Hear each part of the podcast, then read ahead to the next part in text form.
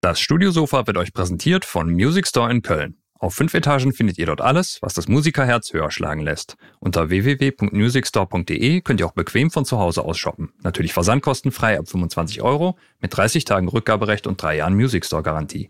Music Store in Köln, das Paradies für Musiker. Ja, und du bist jetzt unter die Tester gegangen. Ja, tatsächlich. Endlich mal. Ja. Schreibt zwar schon seit ja. Jahren für die Zeitung, aber immer nur die, äh, die Sounddesign-Reihe. Zeitung, wenn ich dann Zeitung. Ich habe nicht, was, was darf ich nicht sagen? Zeitschrift darf ich nicht sagen, ne?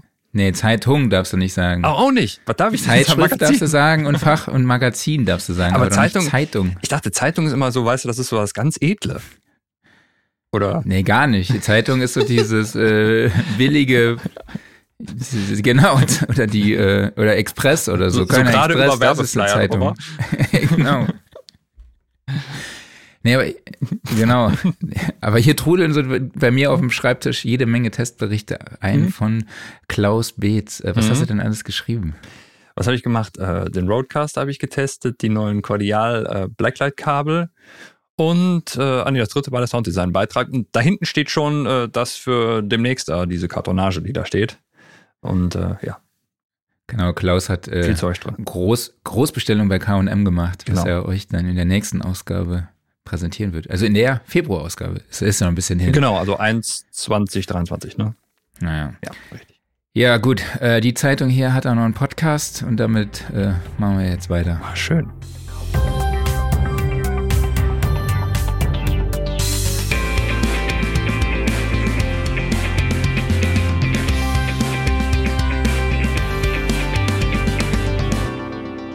Studiosofa, der Sound and Recording Podcast, Ausgabe 133. Hallo an alle da draußen. Schön, dass ihr auch in dieser Woche wieder dabei seid. Ich spreche wie immer mit meinem Beifahrer Klaus Beetz. Und ich mit dem Zeitungschefredakteur Marc Bohn. genau. Ja, und heute zu Gast ist Mastering Engineer Stefan Heger. Hallo Stefan, schön, dass du dabei bist. Hallo aus Köln. Hi. Wir Hi. sprechen heute mit dir darüber, wie man sich als Mastering Engineer auf dem Markt etabliert und weiterentwickelt. Und wenn ihr da draußen Fragen an Stefan habt oder mit uns eure Erfahrung teilen möchtet, könnt ihr das natürlich wie immer über die Kommentarfunktion machen. Und ähm, ja, Stefan, wir fangen einfach mal direkt mit dir an. Ähm, du bist nicht nur Mastering Engineer, sondern auch Geschäftsführer von Mastering Works, also einem europäischen Vertrieb von Studio Equipment, wo du unter anderem auch Marken wie Dangerous Music oder Guzorski Swift Rockrüpel und Flock Audio betreust.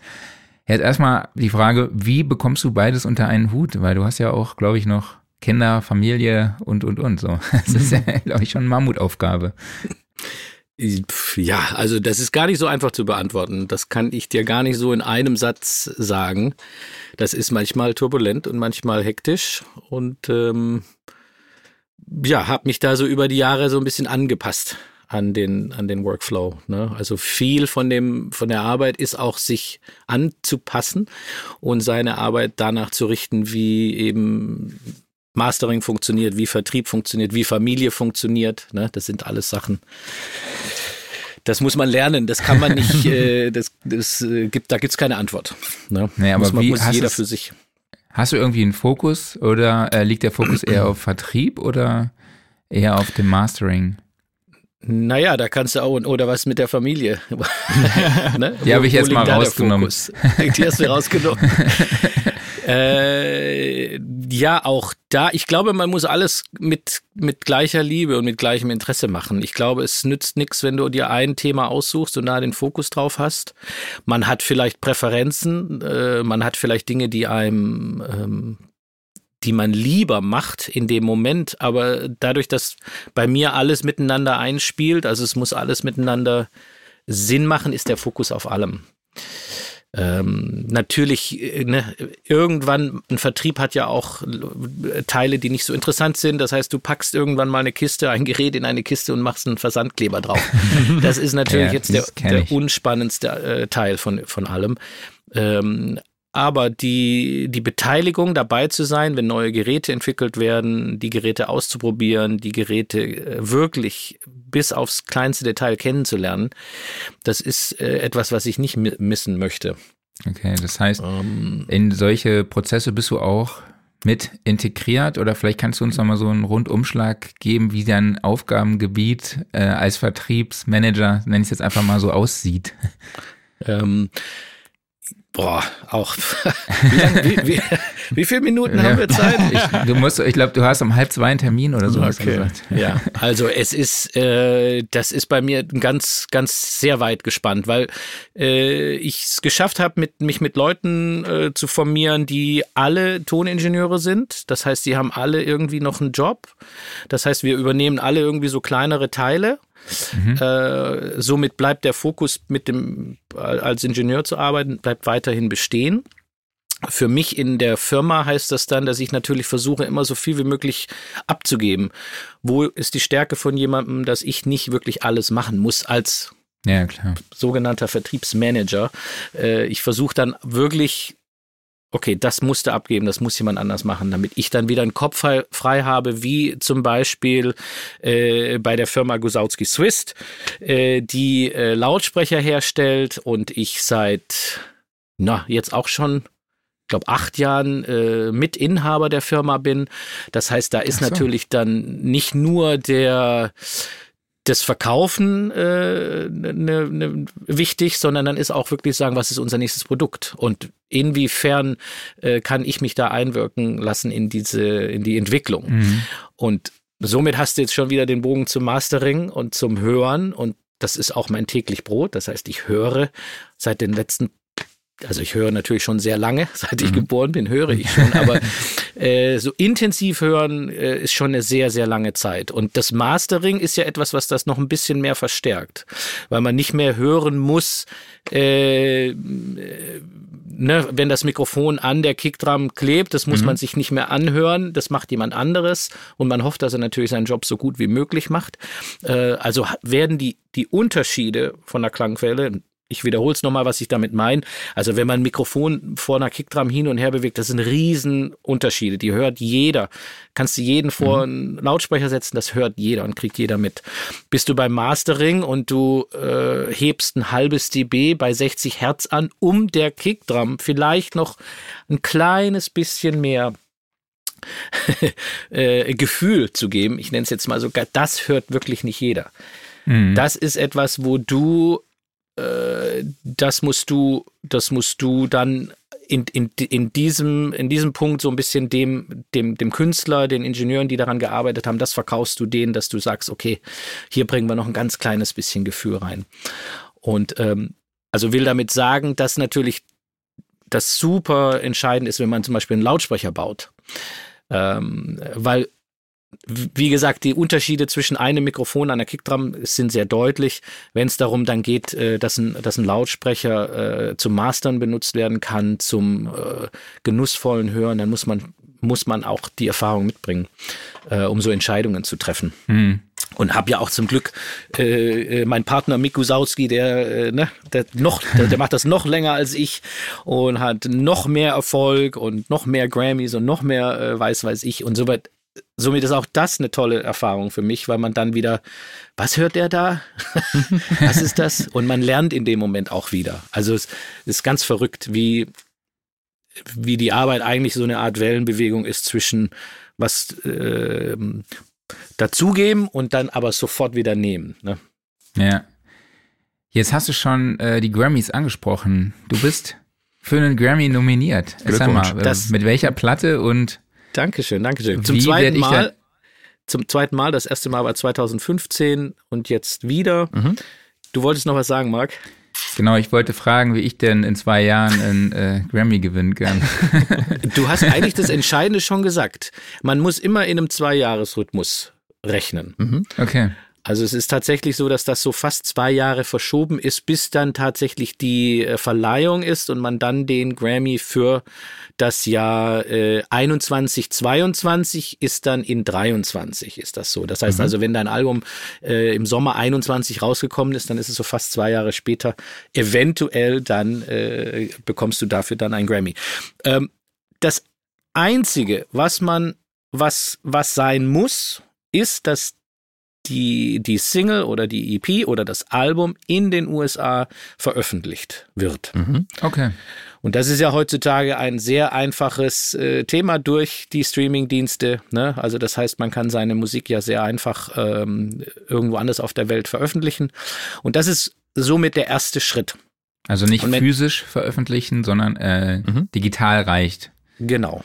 Genau, okay. das muss über ein Label, das muss also dann schon, kann, das reicht nicht, wenn es auf deiner Webseite ist oder in YouTube. Mhm. Das äh, muss tatsächlich kaufbar in den USA sein. Also du musst tatsächlich in der Lage sein, dort äh, über einen Vertrieb deine Musik kaufen zu können. Und kaufen heißt natürlich auch, wenn du Mitglied bist bei einem Streamingdienst, zahlst du ja auch dafür. Mhm. Ne? Und bei welcher Platte ist das bei dir jetzt gerade der Fall? So, bei mir, das hat, ist jetzt eine neue Formation, die äh, nennt sich Bhakti Without Borders. Und äh, das neue Album heißt Mantra Americana. Und das ist so ein Crossover zwischen äh, indischer Musik und amerikanischer Musik. Also du musst dir vorstellen, Tablas mit Banjo. Ach cool. Ähm, ist ein ganz tolles Projekt und dahinter stecken, steckt ein Künstler aus LA, Dave Stringer äh, heißt er sehr bekannt in der äh, Kirtan indischen Musikszene mhm. und ein Australier, äh, der Madi äh, Das, Madi Brinkmann.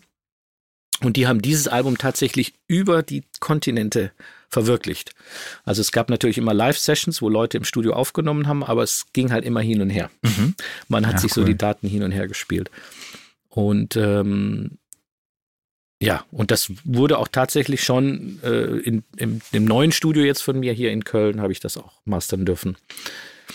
Mal kurz, kurz, wie kommt es denn dann zu so einer Nominierung? So, also erster Schritt war klar, der, es muss in den USA veröffentlicht werden mhm. und dann muss es jemand einreichen. Das heißt also, du brauchst jemanden, der das bei der Recording Academy einreicht. Okay. Äh, ich bin seit zwei Jahren jetzt auch Mitglied, das heißt, ich kann das machen. In dem Fall habe ich es natürlich nicht gemacht. Da gab es andere Leute, die das dann eingereicht haben. Und dann kommt zum, das war ja jetzt am Dienstag, äh, dann gibt es eine Nominierung der eingereichten äh, Stücke der Projekte. Und das müsst ihr euch so vorstellen, es gibt 60 plus Kategorien mhm. mit vielen Unterkategorien. Mhm. In diesen Kategorien kann man sich als Durchschnitt so, wenn ich dann da durchscrolle und so, das sind immer so zwischen 80 und 100 äh, Projekte mhm. in jeder dieser Kategorien. Und du als Mitglied kannst dann aus diesen tausenden Projekten kannst du dann in drei Kategorien darfst du dir dann äh, darfst du dann wählen und mhm. sagen, du möchtest, dass die da reinkommt. Und Ach, krass, ähm, okay. Das ist also, und äh, man kann sich so vorstellen, wenn du Mitglied bist, dann kommst du da in so eine, auf so eine Webseite, wo ein Backend ist und dort kannst du dir jeden Song anhören, auf jeder Plattform, auf der der veröffentlicht. Das haben sie ganz gut gemacht. Äh, das heißt, da ist da wird ganz viel Wert drauf gelegt, dass du das hörst oder dir anhörst als, mhm. als wählendes Mitglied, äh, um da eine Entscheidung zu treffen. Und äh, für euch noch als Information, ich glaube, es sind 12.000 wählende Mitglieder, äh, Mitglieder in der Welt. Wow. Das heißt also 12.000 ne? Menschen entscheiden über diesen, äh, über diese Nominierung. Ne? Mhm. Also wir reden mhm. ja jetzt von einer Nominierung. Ich habe jetzt sozusagen in dieser Nominierung noch vier andere Projekte, die äh, sozusagen auch gewinnen können. Äh, somit ist das äh, spannende, das nächste spannende Datum ist dann der 5. Februar, glaube mhm. ich, wenn das in okay, ähm, cool. Los Angeles. Ein sehr spannendes Thema, deshalb nochmal kurz die Frage, passiert. vielleicht kannst du ganz kurz erklären, was ist die Recording Academy? Wie wird man Mitglied und kann jeder Mitglied werden? Ja, das kann ich gleich vorwegwählen. Jeder kann Mitglied werden. Ähm, ich bin auch ein Beispiel. Ich lebe nicht in den USA äh, und bin trotzdem Mitglied geworden. Ähm, die Recording Academy, so viel ich dann, was ich jetzt so aus Alltag weiß, ist, boah, die gibt's jetzt was, 60, 60 Jahre und hat sich eben zum, dass das Ursprungsgedanke war, äh, qualitative, gute Projekte, Aufnahmen, äh, Mixung, Mischungen zu honorieren und zu nominieren.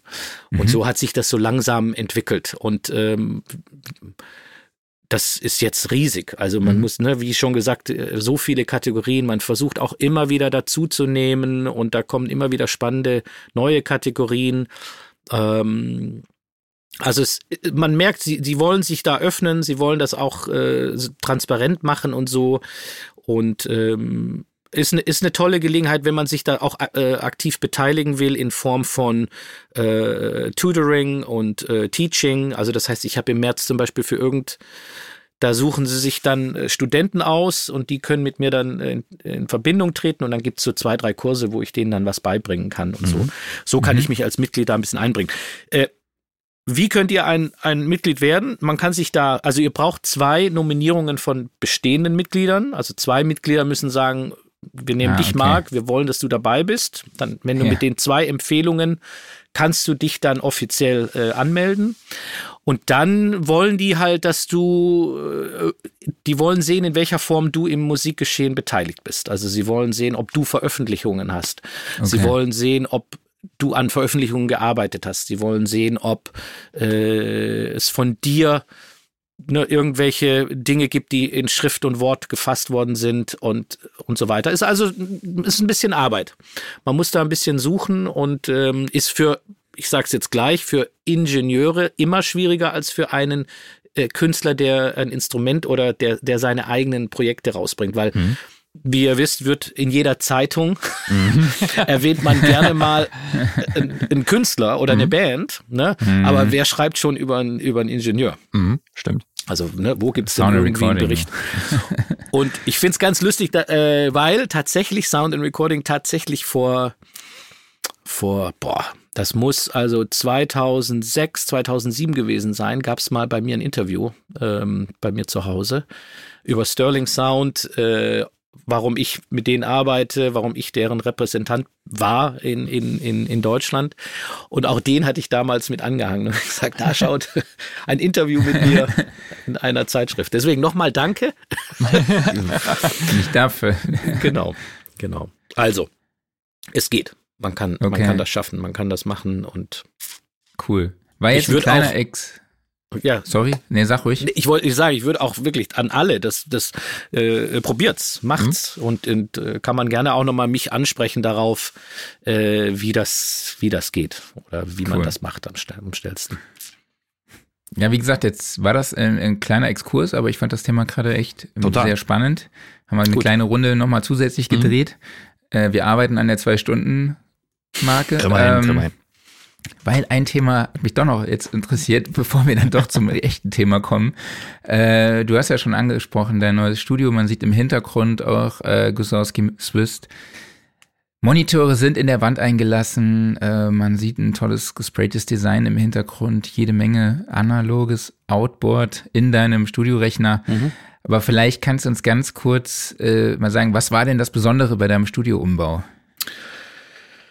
Was war das Besondere? Das Besondere ist, dass man, das ist das, ich würde jetzt behaupten von vielen meiner Freunde, der Traum eines eigenständigen Raumes, der in sich selber äh, entsteht, der selber auf sich steht, wörtlich gesprochen, ne? okay. also der nirgendwo angehangen ist. Wir alle kennen die, die Studios, die natürlich jetzt sehr äh, populär geworden sind, zu Hause irgendwelche Akustikmodule an die Wand hängen.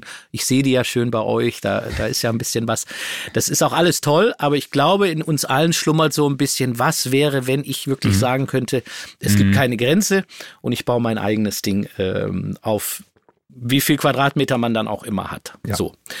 Und diesen Raum habe ich gefunden und das war auch der Anlass, das Studio zu bauen. Also es kam tatsächlich so, dass der Raum vorher da war, bevor das Studio da war. Und ich bin hier in einem wunderschönen Gebäude in der Kölner Südstadt, äh, verstehe mich mit dem Vermieter sehr gut. Auch das ist natürlich ein Riesenthema, äh, ne, wenn man wo irgendwo zur Miete ist. Wie finanziert man das? Wie sieht da die Zukunft aus und so weiter? Äh, das hat aber alles gepasst. Und dann habe ich den Schritt äh, durch einen durch einen Zufall bin ich dann in den Dennis Busch, an den Dennis Busch geraten. Und äh, wir sagen uns jetzt noch, das war äh, Zufall mit Absicht. also, äh, ne, wir hatten uns äh, am Rande wegen einer Ebay-Geschichte, weil wir, ne, jeder verkauft ja immer irgendwie mal ein, ein, Gerät oder so. So haben wir uns dann letztendlich nochmal getroffen hier bei mir. Und dann meinte ich ja, du machst doch Akustikdesign und so. Und er so, ja. Dann sage ich, ja, das passt. ist ja prima, weil genau da, wo du jetzt sitzt, da möchte ich gerne ein Studio bauen. Und ähm, Dann hat Ja, er seinen war- Lauf genommen und ähm, genau, somit ist eigentlich dann äh, mit den 50, ich habe hier 50 Quadratmeter, das war so ganz knapp an der Grenze, wo man das hätte verwirklichen können, was ich verwirklicht habe. Äh, und das Studio ist jetzt hier, man muss sich vorstellen, ich bin, sitze in einem Raum, in einem Raum, aber berühre eben nichts von dem Gebäude. Und ähm, dass das möglich war, ist natürlich toll. Ist natürlich eine super Sache. Ne?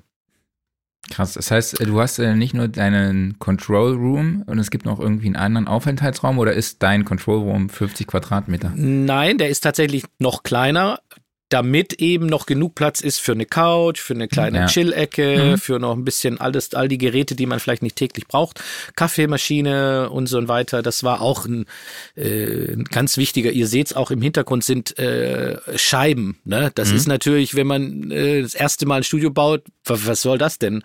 Ne, du nimmst ja nichts auf, du machst ja Mastering und so. Und dann sage ich, ja, aber siehst du, siehst du die Sonne, die Ja. da durchkommt? Genau deswegen brauche ich die, die Das ist schon nicht schlecht, ne? Total. die Scheibe, ja. Genau. Also ich hatte äh, aus dem Keller mich dann raus in, in, ein- in, ein- in ein Studio, wo man Tageslicht hat, ist natürlich auch eine tolle Sache. Definitiv. Ähm, okay, dann würde ich sagen, können wir auch einfach mal ins das Thema einsteigen. Jawohl. Also wie etabliere ich mich und entwickle ich mich weiter als Mastering Engineer? Ähm, es war ein Vorschlag von dir, der im Vorgespräch kam, über dieses Thema zu sprechen. Vielleicht kannst du uns ganz kurz erklären, warum es dir so ein Anliegen war, über die genau dieses Thema zu sprechen. Ähm, also, das Anliegen ist, ist, es liegt auf der Hand. Äh, in den letzten, also ich mache das Ganze jetzt so fast Mastering, würde ich sagen, seit 2006 intensiver. Davor war ich lange äh, Mix-Ingenieur, Aufnahmeingenieur, Assistent in, in verschiedenen Studios auf der Welt. Das heißt, da ist so ein, so ein bisschen so ein Werdegang dahin. Und man hat natürlich auch diese technische Revolution im Musik ähm, machen, äh, habe ich natürlich auch mit, bekomme ich ja auch mit und sehe, was sich da alles so getan hat. Und das war heutzutage eigentlich, wird einem die, die Fähigkeit oder nicht die Fähigkeit, wird einem das Tool in die Hand gelegt, dass man alles machen kann. Ne? Also es, es, es fehlt komplett dieser Teil, wo man sagt, wie komme ich denn da hin? Sondern es wird jetzt einfach, ich nehme das Beispiel Laptop, und äh, natürlich die Firma, die jeder hat, ein kleines Interface mit einem Regler drauf, wo man ein Mikrofon rein äh. Äh, und du kannst eigentlich alles machen. Ne? Und somit ist jetzt der Gedanke auch da, ja, wenn ich alles machen kann, dann kann ich ja auch alles äh, so ein bisschen. Vielleicht äh, zumindestens habe ich dann, kann ich das schon mal sagen, weil das Tool an sich ist, ist, ist gegeben. Ne? Mhm. Ich rede jetzt nicht über die Mhm. Qualität oder, oder wie gut oder wie schlecht. Ich sage einfach, das Tool ist da. Und das gab es eigentlich früher nicht. Also äh, als ich angefangen hat, musste man auf eine Bandmaschine aufnehmen. Und glaub mir, du hast dir nicht einfach eine Bandmaschine gekauft.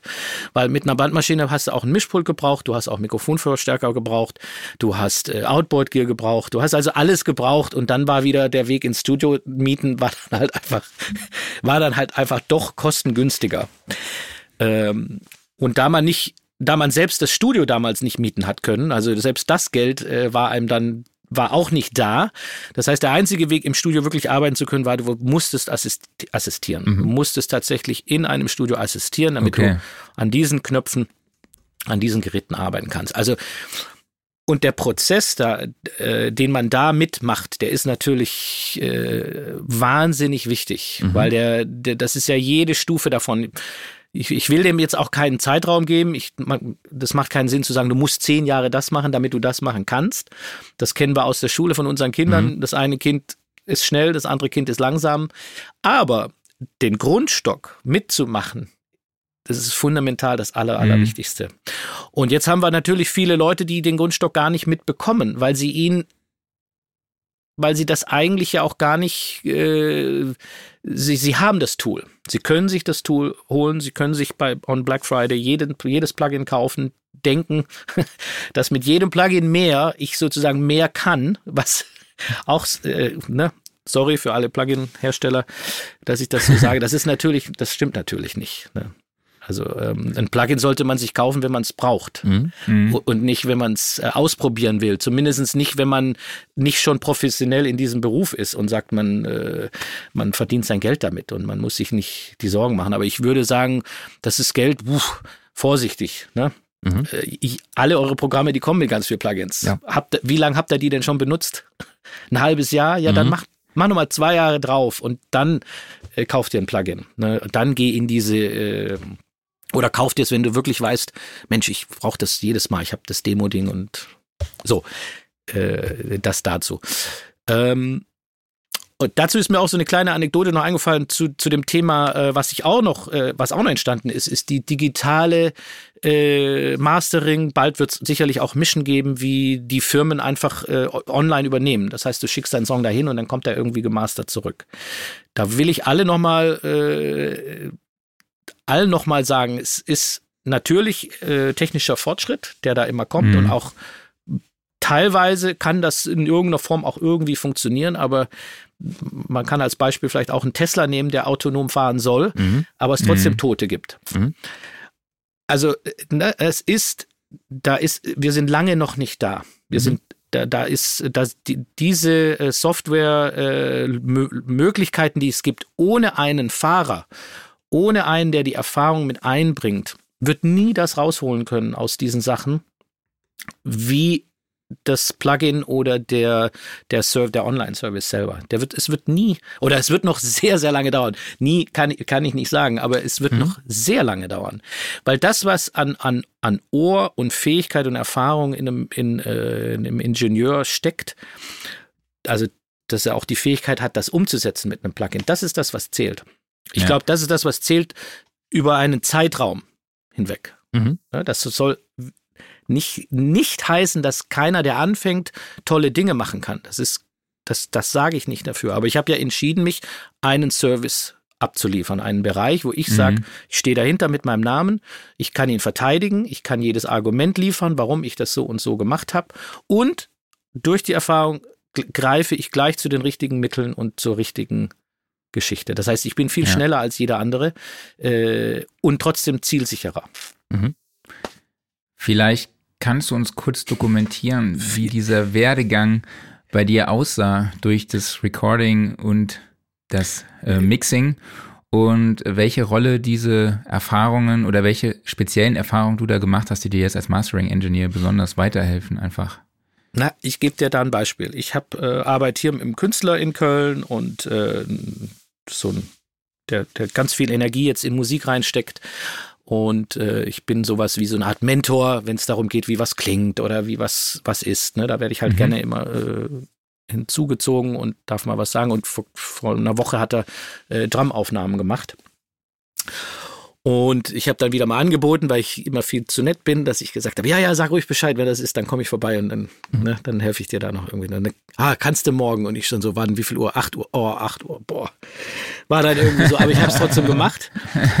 Ich bin, ich bin hin, die haben die Mikrofone aufgebaut, in den, die sind durch ein SSL gegangen, ne, durch so eine AWS, super toll, auch tolle Mikrofone und so und komme da an und habe gesagt, ich komme erst, wenn alles steht, wenn, wenn ihr wirklich mehr oder weniger auf Aufnahme drücken könnt, dann komme ich.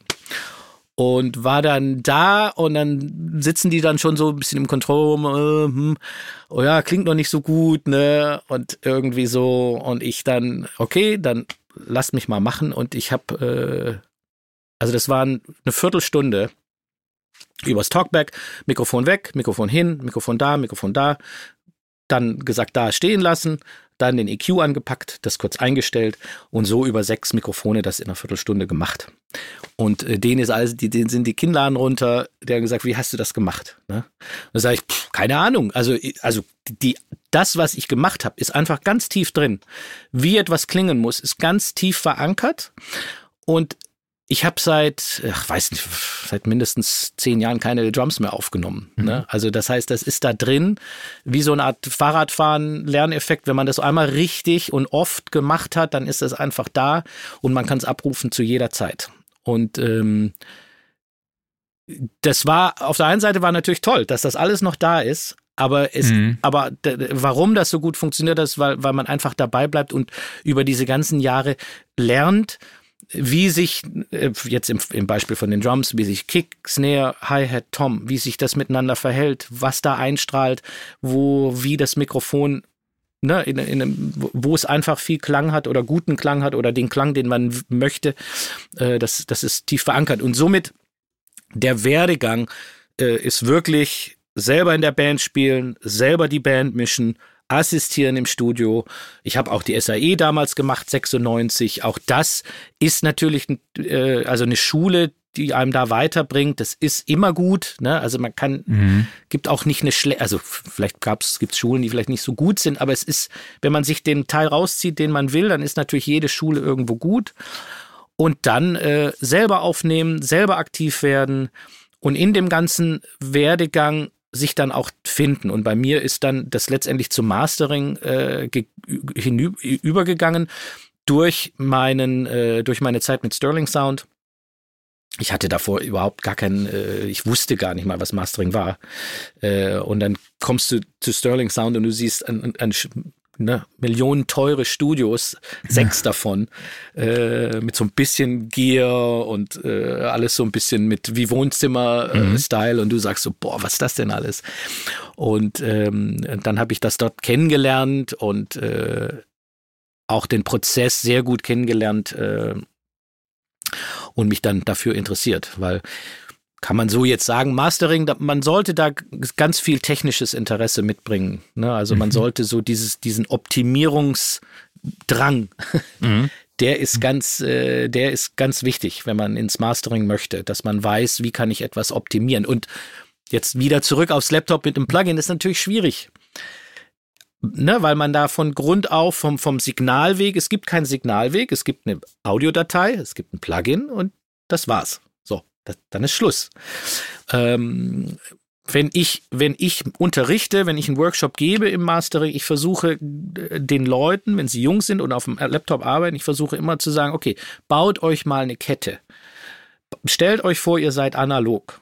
Macht's euch wirklich so, so langwierig wie möglich. Langwierig meine ich in einen Cent, von dem Cent wieder zurück, dann Plugins an verschiedenen Ebenen machen. Dass ihr die Möglichkeit habt, dass ihr auch mal mit, ähm, mit Fadern spielen könnt und mit Panning. Dass ihr so, so ganz banale Dinge erstmal im Mastering mit einfließen lasst, bevor ihr auf die äh, Audiodateien äh, mit dem EQ rumspielt, zum mhm. Beispiel. Das ähm, auch die Möglichkeit besteht, wie vergleiche ich denn meinen Song mit einem anderen Song oder den, den ich bearbeiten möchte, mit einem schon bearbeiteten Song. Wie kriege ich das hin? Ne? Mhm. Dass, man, dass das schnell geht. Ich glaube, das ist so, äh, damit zumindest da, dass da immer ein bisschen mehr äh, Erfahrung mit dazukommt. Ne? Mhm. Wie ähm, gehst du davor, wenn du einen Referenztrack einbindest? Ja, also das ist äh, bei mir ist das so, ich habe ein sehr kurzes äh, äh, Kurzzeitgedächtnis. sehr, sehr schnell. Also bei mir müssen, müssen sich, äh, bei mir muss sich ein Sound sehr schnell äh, vergleichbar sein, also ne, in, innerhalb von Millisekunden, damit ich dann auch sagen kann, ich möchte es eher in die Richtung oder eher in die Richtung. Von dem her ist es bei mir gelöst über, über äh, gute Wandler, über eine Analogtechnik. Ich schließe die Augen, mein Finger ist auf einer Quelle A und auf einer Quelle B. Ich okay. habe die Möglichkeit, dass ich das komplett auf die gleiche Lautstärke bringe und dann mhm. höre ich einfach mal A, B, A, B, A, B, A, B. Und ähm, das ist mit der wichtigste Schritt eigentlich fürs Mastering. Ne? Gar nicht für die anderen Sachen so sehr. Das, äh, das ist wirklich fürs Mastering das A und O, dass man so okay. Gefühle damit Hör, versteht. Hm? Hörst du nur oder hast du auch ein entsprechendes Metering, was dir vielleicht Frequenzgang anzeigt oder auch Lautheit? Hm, ich glaube, dass das Tool ist äußerst wichtig, wenn, wenn du, wenn du lernst und wenn du anfängst und wenn du Dinge verstehst und mhm. äh, so, das wird immer unwichtiger irgendwann, weil deine, deine, deine Arbeitsmethode, die du dir aufgebaut hast über viele, viele Jahre, Jahrzehnte, die, die ist dann, was sie ist. Das heißt, du weißt eigentlich, wie laut etwas ist. Du hörst das, du, du kannst das, ne, und du musst nur ab und zu mal draufschauen. Gerade in, Be in Bezug auf links-rechts, ist ganz nett, äh, wenn man mal, äh, wenn man gleich sieht, oh, das, das ganze geht ein bisschen nach in die eine Richtung oder in die andere Richtung, dass man da gleich ein bisschen Bescheid weiß. Ähm, ja, Clipping, das ist so eine Sache äh, für mich interessant beim Ausspielen. Ne? Clip da etwas schon, weil es, du kriegst schon Sachen angeliefert, die sind schon sehr laut und äh, mit einem guten Mieter kann man natürlich dann auch gleich erkennen, in welcher Form äh, es klippt. Ne? Ist es ja. nur eine Transiente oder ist es das ganze Ding übersteuert oder so? Also ja. Jetzt habe ich mir so also, ein, okay. ja.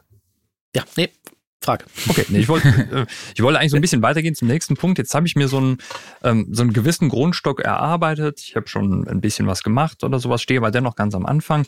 Wie kann ich mich denn weiterentwickeln? Was wären so von deiner Seite aus die nächsten Schritte, die du empfehlen würdest? Also was soll ich immer wieder machen oder was machst du vielleicht auch immer noch, um dich weiterzuentwickeln, um dich zu informieren und so weiter und so fort?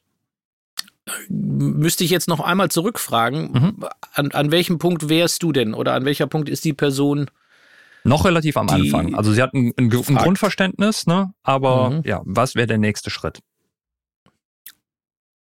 Hm, ja, also es gibt meiner Meinung nach, wenn du am Anfang bist äh, und du dich bis zu dem Punkt nur über das Internet erstmal weitergebildet äh, hast, mhm. ist der erste wichtige Schritt, du musst aus deiner, aus deiner virtuellen Welt raus und du musst in die echte Welt. Praxis. Das heißt, du, du musst die Praxis dir mit anderen suchen. Ob das über eine Schule ist, ob das der Assistent ist, ob, ob das äh, ist, dass du sagst, du machst jetzt Live-Recording äh, und wenn deine Eltern Geld haben, dann, äh, dann mach doch dein Live-Recording umsonst. Mhm. Mhm. Also ich glaube, da tritt man auch wenigen Leute auf die Füße, wenn man einer Band sagt, äh, hier, ich nehme dich mal auf, kannst mhm. du dann danach haben, die Aufnahme. So. Ne? Also es, es fehlt ganz klar der Punkt, wo ich sage, ich muss mit anderen kommunizieren und ich mhm. muss mit anderen mich ähm, äh, alles andere ist, kommt, kommt danach. Mhm. Weil dadurch bekommst du ja wieder den Input für das, was du machen willst. Und ich sag's, äh, für meinen Punkt ist es immer noch genau das Gleiche. Das heißt, ähm, wenn ich mit anderen Leuten arbeite, die äh, Hörerfahrung haben, mhm. ne, dann lerne ich ja in dem Moment und kann mich wieder weiterentwickeln. Ich habe gestern einen Track gemastert für äh, eine Dame aus Kanada, Jenna heißt sie, macht so ganz sanfte Musik. Ähm, ich habe mich getraut, war wenig zu machen. Der, der Mixer mhm. ist sehr gut und so hat auch einen Referenzmaster mitgeschickt. Das heißt, ich konnte dann auch sehen, was sie schon erarbeitet haben äh, und konnte mich da auch ein bisschen, so ein bisschen dran orientieren. Und ich habe mich so ein bisschen getraut zu sagen, komm, vielleicht will sie sich noch ein ganz kleines bisschen besser da hören. Ne? Und ich habe das ganz subtil so ein bisschen ihre Stimme versucht da ein bisschen zu, zu unterstützen. Heute die E-Mail äh, war klar, weil die sind ja erst hm? ein bisschen später aktiv und so. Und ah, alles sei super, alles würde super klingen. Hm. Aber irgendwie der Hallraum, es ist jetzt so ein bisschen weniger ne? Mhm. von, von dem Hallraum da. Und ich denke ja. schon wieder, Wahnsinn, wie kann das denn sein? Ne? Also, und mir war natürlich sofort klar, was sie mhm. hört. Ne? Also in dem Moment, wo du die, die, die Mitte etwas mehr in Vordergrund bringst, verlierst du natürlich automatisch die Seiten mhm. und die Hallräume damit. So ein bisschen. Und das hat sie tatsächlich gehört. Ne? Also mhm, das, das äh, hat sie gehört und dann war mir auch gleich klar, okay, da muss ich nochmal danach. Sie fand die Lautstärke wohl gut, sie fand auch die, die, die, die Frequenz so insgesamt gut, aber ihr, ihr war wohl wichtig, dass der Hall genauso bleibt, wie er war. Also das ist, ist phänomenal und das hilft einem dann auch wieder, wenn man das nächste Mal mit ihr arbeitet natürlich. Mhm. Aber auch das Verständnis, dass die Leute äh, mhm. so Sachen hören. Mhm. Und ähm, und nochmal, das, das äh, war das war wirklich minimal. Also es war ein minimaler äh, Eingriff da in, in, in diese Sache. Ja. Wie ist es denn so bei dir persönlich, als jemand, der halt mittlerweile sehr, sehr viel Erfahrung hat? Also ist es eher so, ich sag mal, eine Art Automatismus, also dass beispielsweise über einfach dein Netzwerk kommen Leute auf dich zu, sagen dir, hey Stefan, hör dir mal das an oder sowas und dann beschäftigst du dich automatisch mit einer gewissen Sache? Oder ist es vielleicht auch so, dass du immer noch sagst, okay, ähm, ich ich suche mir nochmal eine gewisse Sache raus, da beschäftige ich mich mehr mit. Ich besuche vielleicht auch nochmal gezielt einen Workshop zu irgendwas. Was machst du da genau? Hm. Äh, auch beides. Also es ist ja so, dass wir äh, ständig ständig denkt man ja drüber nach, was sind so die nächsten Schritte. In der, in der Selbstständigkeit hast du ja nicht, äh, du wachst ja nicht morgen auf und weißt, ne, kriege ich wieder ein Projekt oder habe ich noch ein Projekt oder verkaufe ich noch ein Gerät. Das sind ja alles Dinge, die wir, die wissen wir nicht. Also Leider. müssen wir uns damit beschäftigen. Mhm. Äh, wenn, more, wenn am nächsten Tag eben das nicht eintrifft, was mache ich denn dann? Mhm. Gehe ich mit dem Hund spazieren? Und warte noch einen Tag ab mhm. oder habe ich nicht eine kleine Idee? Ne, habe ich nicht eine Idee zu sagen, äh, heutzutage über Social Media kann man ganz viel machen oder man kann äh, Events planen und äh, Workshops machen oder man kann ähm, gezielt auch an seiner eigenen Musik dann versuchen, wieder weiterzuarbeiten und sich da äh, in irgendeiner Form mit einzubringen. Also ich glaube, das ist, das ist schon, schon wichtig, ähm, da immer wieder so ein da am Ball zu bleiben. Mhm. Ne? Und und deswegen, ja, das ist vielleicht auch ein guter Stichpunkt. Deswegen, weil, weil wir ja anfangs habe ich gesagt, du, dir wird das Tool in die Hand gelegt und es gibt jetzt keine Einschränkungen. Das heißt, mhm. du kannst alles machen. Und ähm, da sehe ich das Mastering natürlich als eins der Dinge, das am meisten davon profitiert, wie viel Erfahrung man mit den anderen Dingen gesammelt Stimmt. hat. Mhm. Ne? Also umso mehr Erfahrung ich mit Aufnahmen habe, umso, umso mehr kann ich das ja einbringen. Aber umso mehr Erfahrung ich mit Mastern habe, bringt mir für die Aufnahme ne, fast mhm. gar nichts. Es bringt mir mhm. auch fürs Mischen relativ wenig, weil ich äh, zwar vielleicht hören kann, wie, wie so ein Bild klingt. Bei Bild meine ich den Mix. Mhm. Für mich sind das auch Farben, für mich sind das auch gewisse Dinge, die einfach jetzt ihren festen Platz haben. Ähm, aber wenn du dann wieder mischt, wie du eine, wenn du dann eine, eine trockene Kickdrum hast oder mhm. eine Kickdrum, die schlecht aufgenommen ist, wie kriege ich die dazu, dass die gut klingt? Mhm. Da hilft dir das Mastern nicht viel. Also das ist, ähm, das, ne, das ist, du, und nochmal, auch wer, wer, wer, äh, mir bringt das extrem viel, dass ich die anderen Sachen zuerst gemacht habe, weil so kann ich auch sagen, hey, die Kicktrage mit dem Mix, die klingt nicht gut und ich krieg sie gar nicht hin, also rufe ich denjenigen an, der das gemischt hat und mhm. frage, ob da nochmal was geht. Mhm. Bevor ich dann irgendwie äh, versuche, ein, ein Zauber-Plugin zu finden, der das, das dann irgendwie lösen kann, das Thema. Das gibt's mhm. nicht. Ne? Also okay. da sind wir dann wieder beim Tesla, der ja. dann doch Leute tötet. Wieso sage ich das? Wieso ich das so meinte ich das nicht. Äh, Alles gut. Oder an, andere Technologien, ne, mhm. die halt noch nicht so weit sind, ja. dass man sich da blindlings drauf ver ver verlassen kann. Ja. ja. Wie viel Geduld muss man denn mitbringen, um sich langfristig als Mastering Engineer auf dem Markt zu etablieren? Äh, viel Geduld. Ähm, auch da ist uns die Technik natürlich insofern jetzt ein Dorn im Auge, da jeder weiß, dass alles möglich ist und zu jeder Zeit äh, kann man es wieder ändern. Und zu jeder Zeit kann ich sagen, ich habe noch einen Wunsch. Das gab es früher nicht. Mhm. Da gab es den Wunsch bis zu dem Punkt, wo wir gesagt haben, so jetzt das war's. Und dann kam auch in den seltensten Fällen noch jemand und hat gesagt, ja, können wir noch mal hier und können wir noch mal da.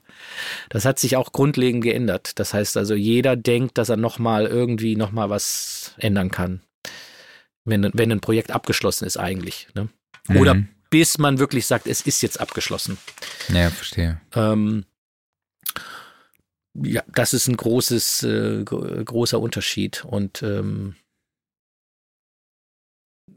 macht's, macht in der Form nicht einfach. Somit braucht man sehr viel Geduld. Und wir sind natürlich auch, ähm, auch da fällt mir immer dieses Beispiel ein, aus eigener Erfahrung. Es ist so, wenn man zum Friseur geht und ihm sagt, wie man seine Haare gerne geschnitten hat und dann guckt man dann in den Spiegel rein. ja, und, ja, Moment mal noch, die, die wollen die Schere schon weglegen. Mhm. Du sagst aber, ja, hier, hier kann man noch ein bisschen, hier noch ein bisschen mhm. kürzer machen oder hier ist nicht ganz gerade oder so. Mhm. Und du merkst, dass auch ein Friseur dann in dem Moment, puh, Mensch, wenn er jetzt noch, wenn er noch einmal was sagt, ne, so in der mhm. Art. Aber das, das darf man nicht, sich nicht anmerken lassen. Also ich glaube, da musste dann einfach, ja, er, er zahlt letztendlich die Rechnung. Es ist ne, ausgemacht, dass ich eine Revision mache und äh, auch noch eine mache, wenn er dann nochmal dafür bezahlt. Ähm, und das muss man dann auch hinnehmen. Das, da muss man sein Ego und nochmal an alle, die Mastering machen. Ich glaube, wir das Bereich Mastering darf das wenigste Ego mitbringen ähm, in, in der Soundkreation. in der Phase des Kreierens. Ne? Mhm. Da musst du dein Ego wirklich ganz unten lassen, weil von dir erwartet keiner Kreativität. Mhm. Von dir erwartet einer die passende Antwort, das richtige Format, vielleicht auch eine Notlösung, vielleicht auch ein Wunder manchmal. ne? Aber so ein, so, ein, so ein reines Kreativding, das ist ähm, nicht, nicht unbedingt gewünscht. Also, okay. beste Beispiel hatte ich ja gerade gesagt. Ne? Mhm. Also, ich fand, die Dame darf noch ein ganz kleines bisschen mehr nach vorne, um, um somit mehr aus ihrer schönen Stimme zu machen. Nein, das möchte sie nicht. Ne? Das, das okay, verstehe. Will sie nicht. Jetzt bist du ja etablierter Mastering Engineer, würde ich jetzt einfach mal behaupten.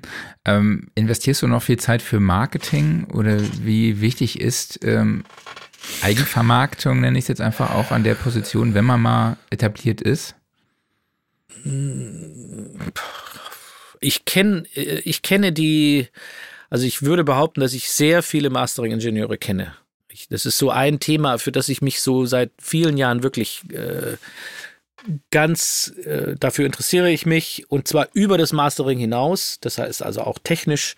Äh, das heißt aber auch die Community, das Netzwerk und so weiter. Und da ist, da spüre ich schon auch viel ähm, Frust und auch viel die Themen, die ich angesprochen habe, die, die sind tatsächlich Themen, die machen andere zu schaffen und auch mir. Ne? Also das sind Dinge, die, über die wir uns Gedanken machen, hm. ähm, weil sie in der Selbstständigkeit oder eine Firma, die Mastering-Studios hat, glaube ich schon, wie geht's weiter? Ne? Wie, wie geht das denn noch weiter? Was ist, wenn, wenn Isotope mit dem nächsten Plugin rauskommt, da ist nur noch ein grüner Knopf drauf und er heißt fertig oder so. ne? Und dann ist das, und dann klingt das dann auch wirklich noch gut. Kann ja sein. Und, mhm. und, und somit wird ja immer, wird man da immer weiter weggeschoben. Das, das ist schon so ein Ding, das man natürlich spürt und somit die Eigenvermarktung in gewisser Hinsicht wichtig ist. Ich aber auch merke, das ist sehr schwierig. Ne? Also es ist, glaube ich, sehr schwierig, äh, da so ein bisschen, das, da das wirklich so zu beeinflussen. Ich glaube, der lange Atem und der, die, einfach immer wieder, immer wieder gute Qualität anbieten und das Interesse zeigen, zu kommunizieren, ne, ist, glaube ich, wichtig. Und dann kann es auch dauern. Also dann kann es auch wirklich ein paar Jahre dauern, bis dann auch wieder ein bisschen mehr Erfolg auf dich zukommt. Ich habe an der Stelle passt das ganz gut. Ich habe vor zwei Jahren äh, mir so ein bisschen Gedanken gemacht über die Credits und die Sachen, die man so in der Vergangenheit alle erarbeitet hat und fand auf dem Internet und fand, äh, es gibt keine, keine Webseite, es gibt keine Möglichkeit für mich selber meine Credits äh, in, in einer Form darzustellen, die so ein bisschen gedacht für die Ewigkeit, gedacht für jeden, der da mal schnell gucken kann, was man erreicht hat als Mastering-Ingenieur. Und ich habe ich habe dann erst gedacht, soll ich das für mich machen oder soll ich das für alle machen? Wenn ich es für mhm. mich mache, dann kann ich es ja auch für alle machen. Und das kann jeder sich anschauen. Das nennt sich masteringcredits.com. Da sind jetzt inzwischen über zwei, 200 Mastering-Ingenieure haben sich da angemeldet. Es kostet nichts. Und äh, man kann in dem Moment, wo man sich angemeldet hat, sofort seine Credits hochladen. Äh, man braucht ein Cover, man braucht den Titel, den Künstler, man darf dann noch das Genre eingeben und das Jahr, an dem es passiert ist. Und dann ist es da in dieser Suchmaschine drin. Äh, und lässt cool. sich sehr einfach finden. Und zudem bekommst du als Mastering-Ingenieur noch eine kleine, äh, dein eigenes Profil-Ding mit nur deinen Credits. Das heißt also, du also. kannst auch diesen Link weiterleiten und da bist dann nur du drin und äh, kannst aber auch da das nach Jahr ordnen, nach deinem Genre, Rock, Punk, mhm. Pop. Ähm, ich habe auch so Details, weil mir das natürlich wichtig ist. Ist was, hat was ein Grammy gewonnen? Ist es nominiert? Hat es vielleicht mal Gold bekommen? War es vielleicht mal, äh, ist es Surround, ist es äh, Atmos? Ne? Mhm. Das kannst du auch noch mit eingeben, wenn es dich, wenn, wenn das für dich wichtig ist. Will damit sagen, ich, ich versuche auch aktiv mich so ein bisschen für das Thema äh, äh, zu engagieren und ähm, weil ich merke ja auch, es, es, es wird, gibt mehr Musik, es gibt weniger, äh, es gibt Projekte, die ich arbeite, die sehe ich eigentlich nie mhm. irgendwo. Und den will ich auch einen Platz schaffen. Natürlich freue ich mich, wenn, wenn ich mit einem sehr bekannten Künstler arbeite und den natürlich da auch drauf klatschen kann.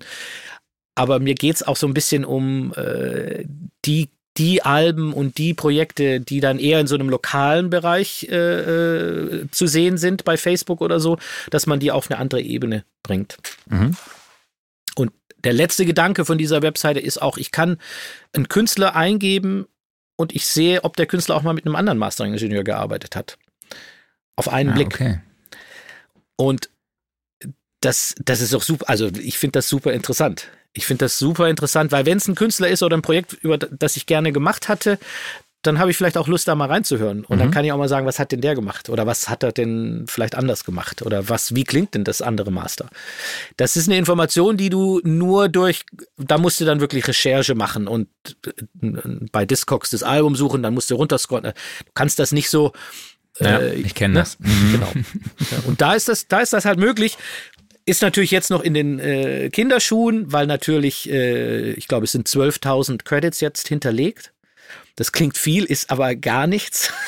Klar, weil äh, ne? Wir müssen mal überlegen, wie viele Billionen äh, Songs und, und, und, Alben es gibt. Mhm. Ähm, da ist das natürlich wirklich nur ein Tropfen auf den heißen, aber es wächst.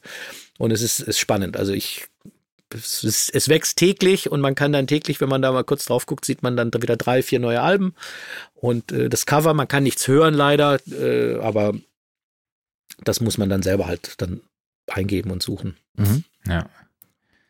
So aus deiner Erfahrung heraus oder auch wenn du jetzt den, den Werdegang von, von Kollegen und anderen Ingenieurs und sowas betrachtest, gibt es so Sachen, wo du sagen würdest, das sind Fehler, die immer mal wieder auftreten, die Mastering Engineers vielleicht beim Aufbau ihrer Karriere machen und die man vermeiden könnte? Nee, kann ich, dazu kann ich nicht sagen. Also mhm. wüsste ich jetzt, äh, nö, könnte ich dir keine Antwort geben zu individuell. Vielleicht direkt auch. beim Mastering einsteigen. Zum Beispiel. Vorher was aufgenommen äh, haben. Okay. äh, ja, ich hatte jetzt so verstanden, hm? dass die, die das sind und dann äh, äh, und da nicht erfolgreich sind. Aber das ist genau, da, hm? da würde natürlich für mich der Punkt sein, die, die Karriere als Mastering-Ingenieur ist für mich unglücklich gewählt, wenn das das Erste ist, was man ja. macht. Das ist hm? ein Unglück, eine unglückliche Wahl.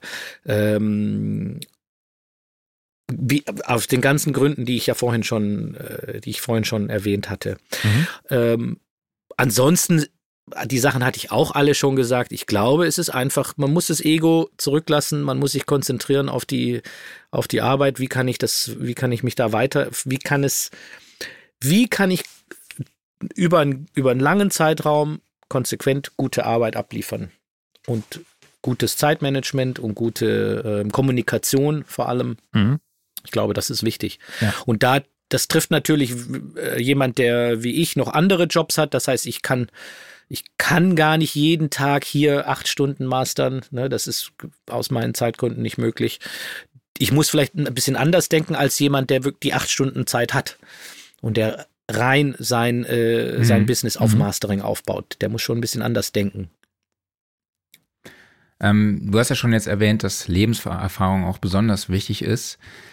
Gibt es vielleicht eine Erfahrung, die du in deinem Leben gemacht hast, die du vielleicht gerne früher gemacht hast? Oder gab es vielleicht für dich eine prägende Situation in deinem Werdegang? Hm. Das so viele. Das, das, ist auch schon wieder, das ist ja, äh, ja, also man, man, man steigt auf und man fällt. Mhm. Und man fällt manchmal tiefer, als man aufgestiegen ist. Und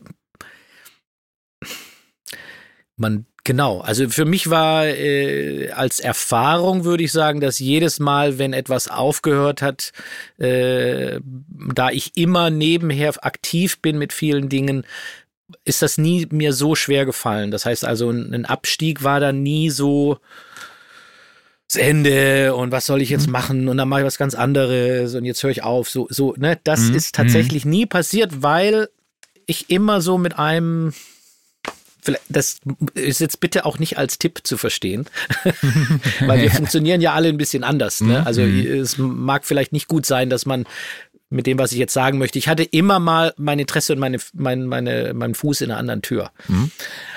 Und somit, wenn mal was aufgehört hat, dann konnte ich mich wieder auf das andere so ein bisschen mehr fokussieren. Und dann ging es weiter. Ne? Mhm. Ich glaube, das ist für mich funktioniert das da ich gerne äh, mit vielen Dingen gereizt wird. Also äh, als Beispiel, es funktioniert dann am besten, wenn, wenn ich mehrere Mastering-Jobs anliegen habe. Das ist äh, viel einfacher, als wenn du einen Job hast und du musst dich auf, ne, und du musst dich da vorbereiten, weil, weil du da ist eine Vorbereitung dabei. Also diese, das Mastering und auch das Aufnehmen, umso länger du das machst, glaube ich, umso mehr bereitet man sich auch mental darauf vor, auf diese Aufgabe. Man, weil man be bewusst weiß, welche Dinge man beachten will und somit will man auch in dieses Ding kommen.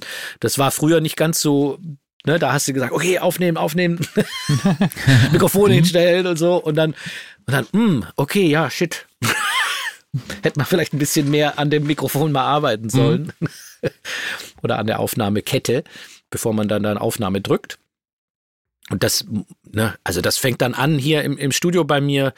Äh, du misst ein, du äh, schaust dir die Pegel an, du hörst dir die Kette an mit nichts in der Kette.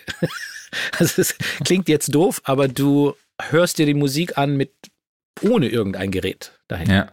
Und ich rede jetzt von abgespielt und aufgenommen. Mhm. Und dann sagst du erstmal, ist da irgendwas? Und dann, nee, da ist nichts. Okay, dann bringst du Geräte mit rein, dann, dann fällst du Entscheidungen und so und dann lässt es auch mal kurz stehen.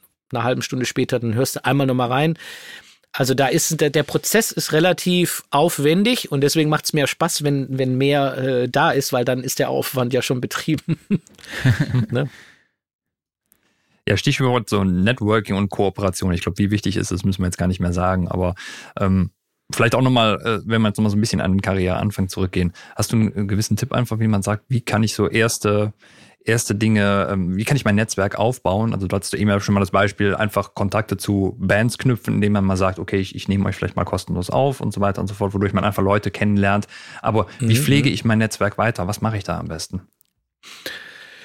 Auch schwieriger geworden. Auf der einen Seite leichter, weil man international natürlich mehr Kontakte knüpfen kann als früher, aber auf der anderen Seite schwerer, weil man äh, gefühlt nur noch Kontakte mhm. mit über, über Social Media äh, knüpft. Und äh, so wie es gute Seiten hat, hat es natürlich auch schlechte Seiten. Also ich habe das Gefühl, dass früher äh, äh, viele Künstler und ein Netzwerk, die man hat immer zu einer Zusage hat man einfach gestanden und hat sie mhm. gemacht. Und dann waren alle Beteiligten dabei. Da gab es nicht dieses äh, mal später, ah, nee, jetzt doch nicht oder ja, mal sehen. Mhm.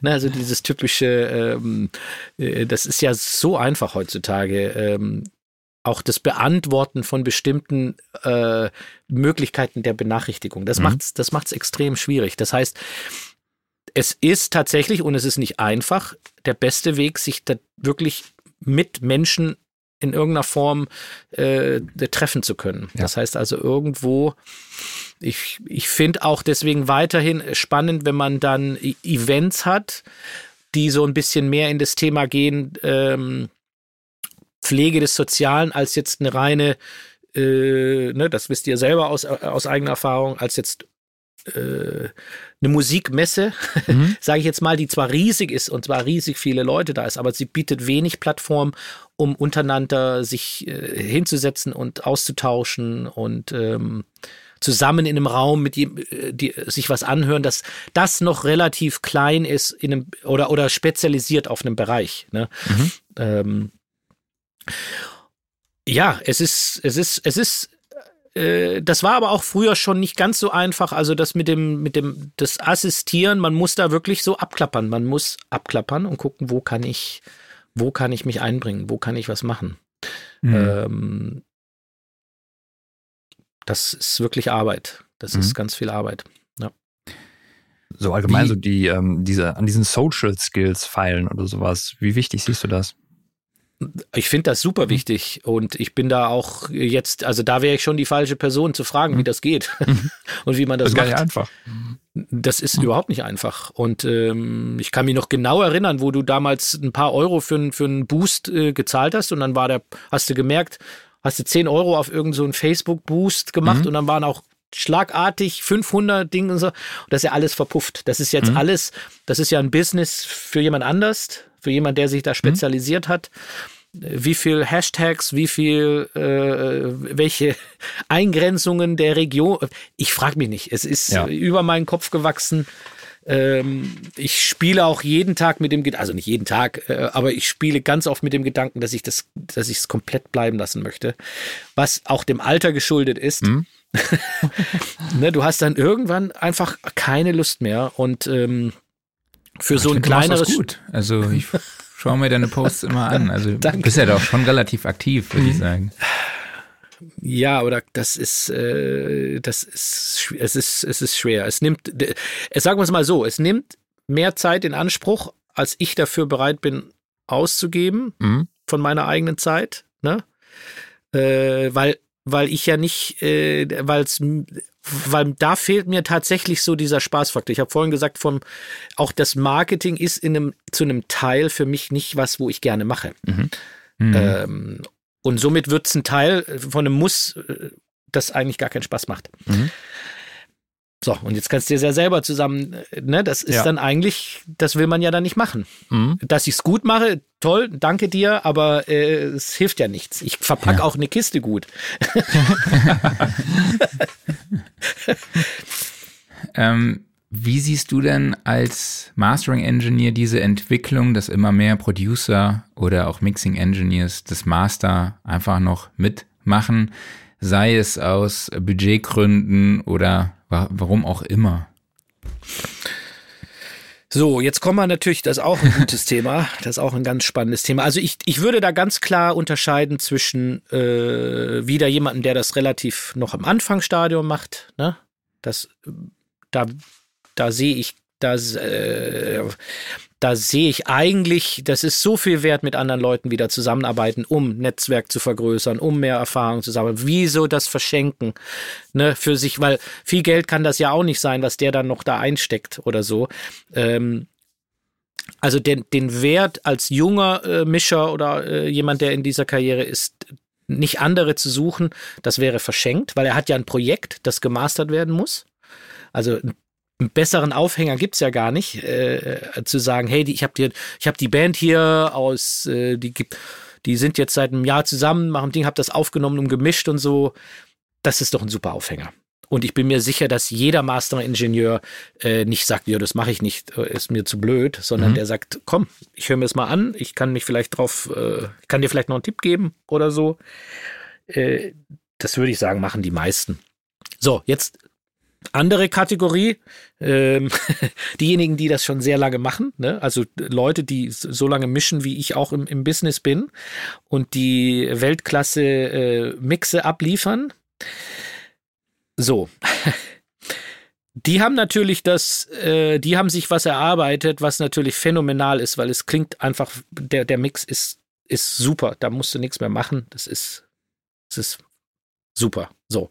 Und die sind jetzt in einem, die sind natürlich auch betroffen von den äh, Sorgen, die ich, die ich anfangs erwähnt habe. Mhm. Und für die kann es unter Umständen schon interessant zu sein, dass ich sage, ja gut, ich master das jetzt. Weil A, sie wissen, dass es gut ist. Das heißt, sie müssen gar nicht im Mastering jetzt suchen nach dem, nach dem Ultra äh, Klang oder irgendwas. Es ist einfach schon sehr geil. Und sie haben jetzt natürlich auch die Plugins, die sie vor fünf Jahren, zehn Jahren nicht hatten.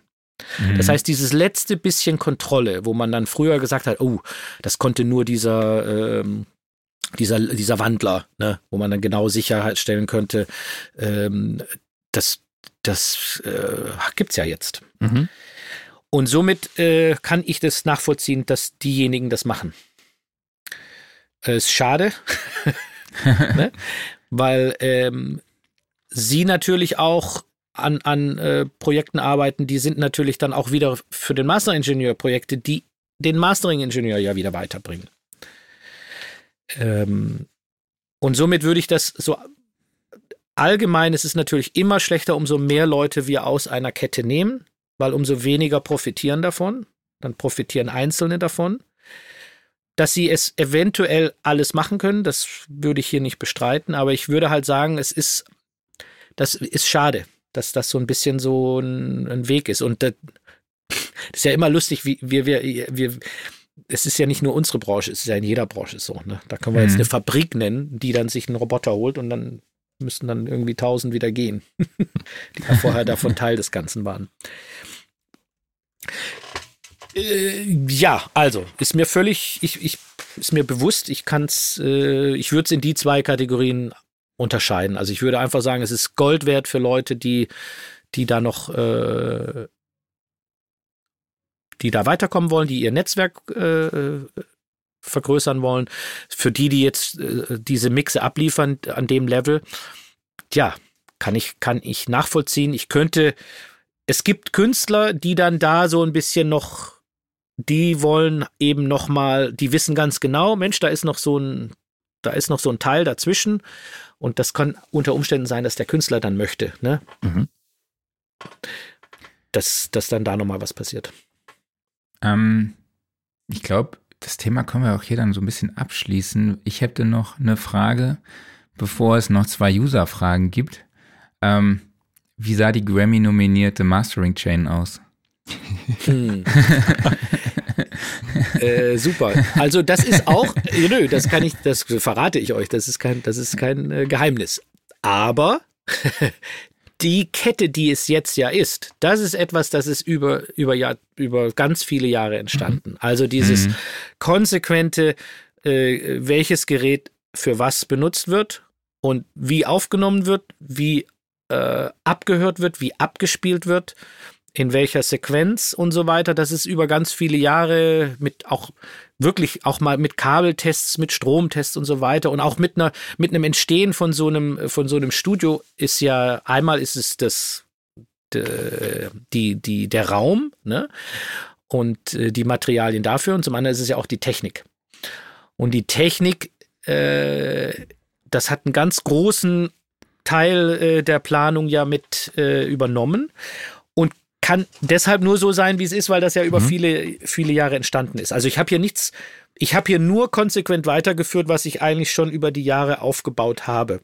Mhm. Und somit ist die Kette für das Mastering äh, da, ich müsste jetzt wirklich gucken, welches Gerät dann letztendlich drin war.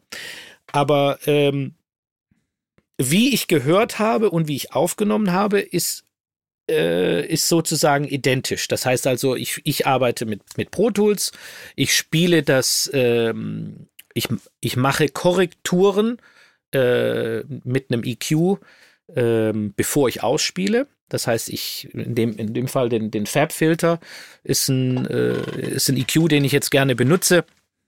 Der ist wirklich sehr äh, vielseitig und äh, mach hier eine Korrektur. Also in irgendeiner Form, wo ich das Gefühl habe, äh, meine Analogkette, die danach kommt, profitiert von mhm. diesen von diesen Einstellungen. Ja. Das ist passiert, dann spielt das aus über einen Dangerous äh, DA-Wandler.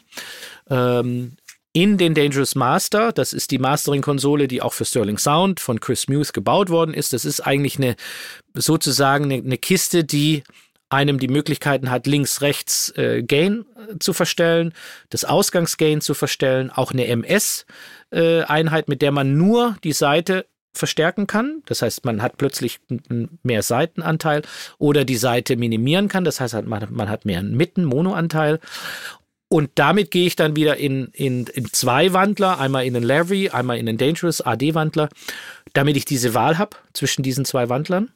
Die agieren tatsächlich ein bisschen anders.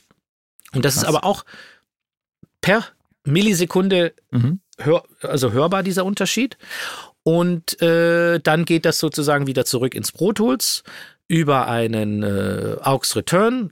In den kann ich natürlich dann ein Insert setzen. Äh, das sind das ist dann ein, äh, ein Limiter-Plugin, das da drin ist.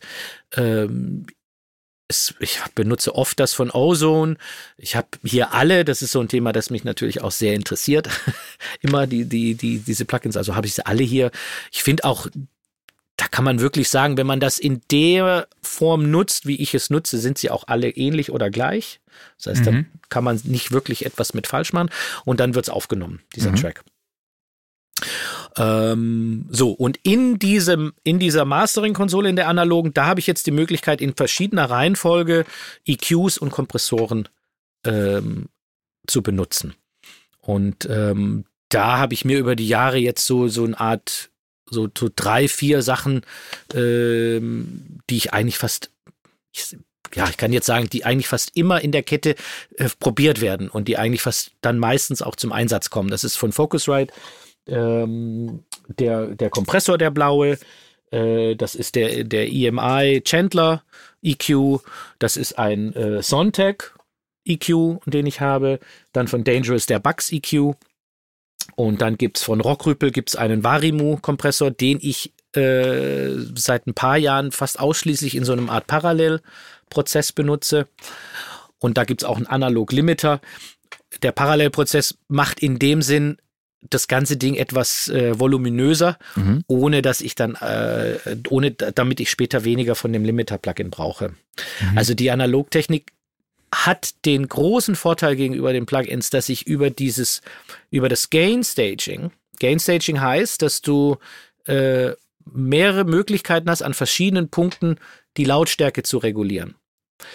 Und die Geräte, das, die nehmen das alles ein bisschen anders auf und somit hast du weniger, du musst weniger an dem, an dem Plugin arbeiten. Das heißt, du kannst weniger davon nutzen, weil ich glaube einfach, umso mehr du ein Plugin ausreizt, umso mehr fängst du es an zu hören. Mhm. Diese, die, die, das, das, die, die Software letztendlich. Genau. Das heißt, das du hast zwei Limiter in deiner Kette?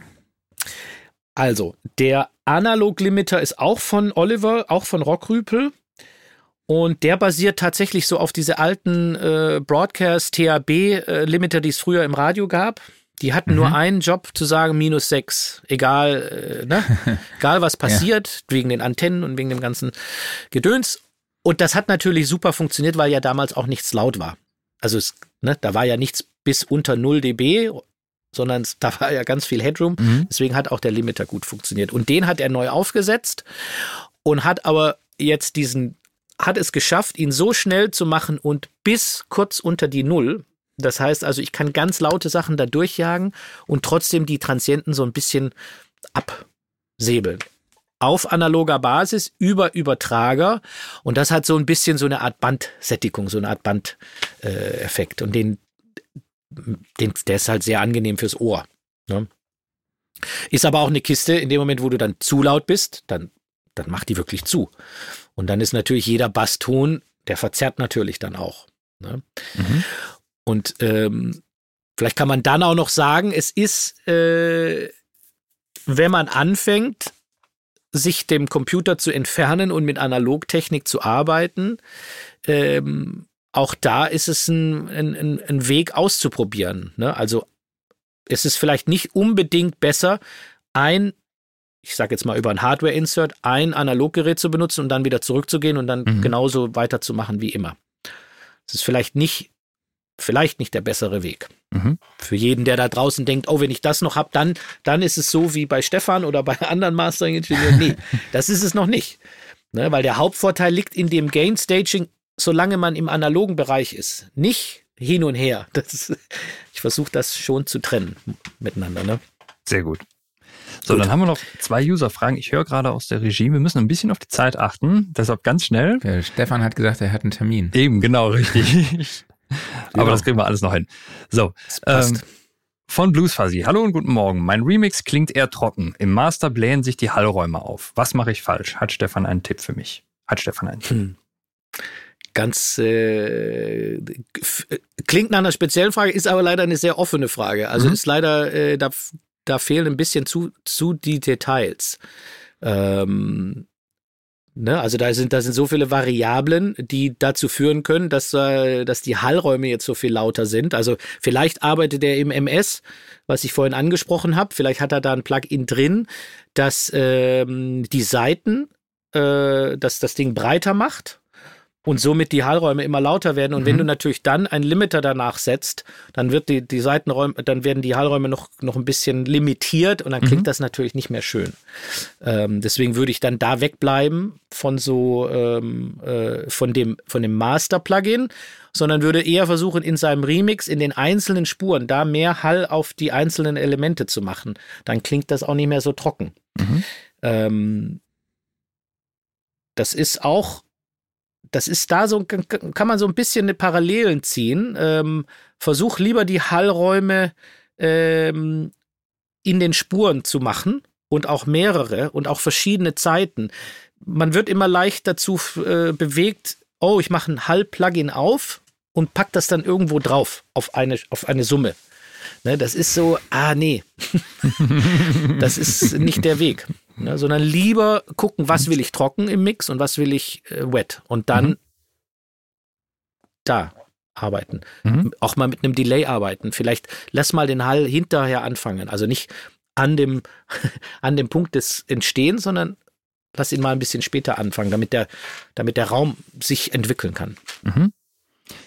Zweite Frage war ebenfalls von Blues Fuzzy und da ging es ums Geld. Du hast ja am Anfang kurz dein äh, neues Studio beschrieben. Und zwar, was kosten 50 Quadratmeter Studioraum im Raum in etwa und wie lange braucht man in etwa, bis die Gewinnzone erreicht ist? Ja, das werde ich jetzt hier nicht sagen, was okay. das kostet, aber hm. ähm, das ist ganz, ganz individuell. Also äh, man kann da wirklich von äh, kleinen Dingen anfangen, die auch schon Wirkung haben. Und es ist auch bei einem Studiobau so. Äh, man muss ja immer sagen, genauso wie beim Mastern. Deswegen, ich weiß gar nicht, warum das so das Thema ist für Leute, die gerade anfangen zu sagen, mhm. ich will unbedingt Mastern machen oder ich will unbedingt in so einem Raum oder so. Das ist doch, das Schöne ist doch, mhm. äh, anzufangen von einem Punkt, wo du dich wo du dich langsam äh, immer wieder verbesserst und immer wieder was, was besser machst. Das ist doch viel schöner, als wenn du, wenn dich einer sofort in diese goldene Badewanne setzt und jetzt sollst du irgendwas machen.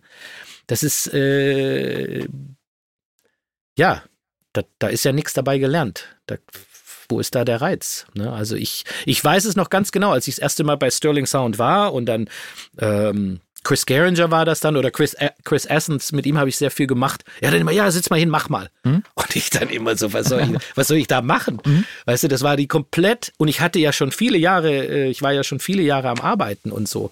Aber es war so komplett, nee, mhm. ich kann hier gar nicht, äh, ich kann es gar nicht beurteilen. Und äh, eine andere Geschichte noch, ich war auch mal, als ich dann nach Köln gezogen bin, 2002, da äh, hatte ich, war ich öfters beim Nedell-Chef, das ist das Studio N war das hier am, am Schokoladenmuseum und habe mich gut mit ihm verstanden und war da ganz oft mit den Jungs und habe da dann auch die, wirklich die Gelegenheit gehabt, wo sie gesagt haben, hier komm, wenn du mal was mischen möchtest oder so, setz dich da mal hin. Ne? Und meine ersten Mischungen da, das war, das ging so dermaßen in die Hose. Die hatten so B&W Lautsprecher. Das klang, das klang sowas von, ich habe da Ne, bin dann ich, ich bin da, habe da gemischt, habe mich so geil gefühlt, weil ich gedacht habe, das ist das, das Beste, mhm. was ich jemals gemischt habe. Geh raus und denk einfach nur, fuck, hab's komplett, hab, hab's komplett äh, zerstört. Ne? Mhm. Also, langsam ist mhm. eigentlich der bessere Weg. Und dann, äh, ja. Okay. Vielleicht hast du noch zusammengefasst äh, in drei Sätzen ein Rat an alle angehenden Mastering Engineers so als Soll, quasi. Soll ich das jetzt sagen? Also ich hatte es ja schon gesagt. Ich, also wenn man, wenn man angehender Mastering-Ingenieur ist und noch keine Vorerfahrung hat, dann würde ich wirklich sagen, sich nicht darauf limitieren, auf, aufs Mastering. Da sehe ich genauso wenig den Reiz. Also ich sehe wirklich da viel mehr Reiz in der Produktion, äh, mit Beats arbeiten, mit Künstlern arbeiten, mit Leuten zusammenarbeiten. Mastering ist wirklich, du bist, du bist einfach alleine.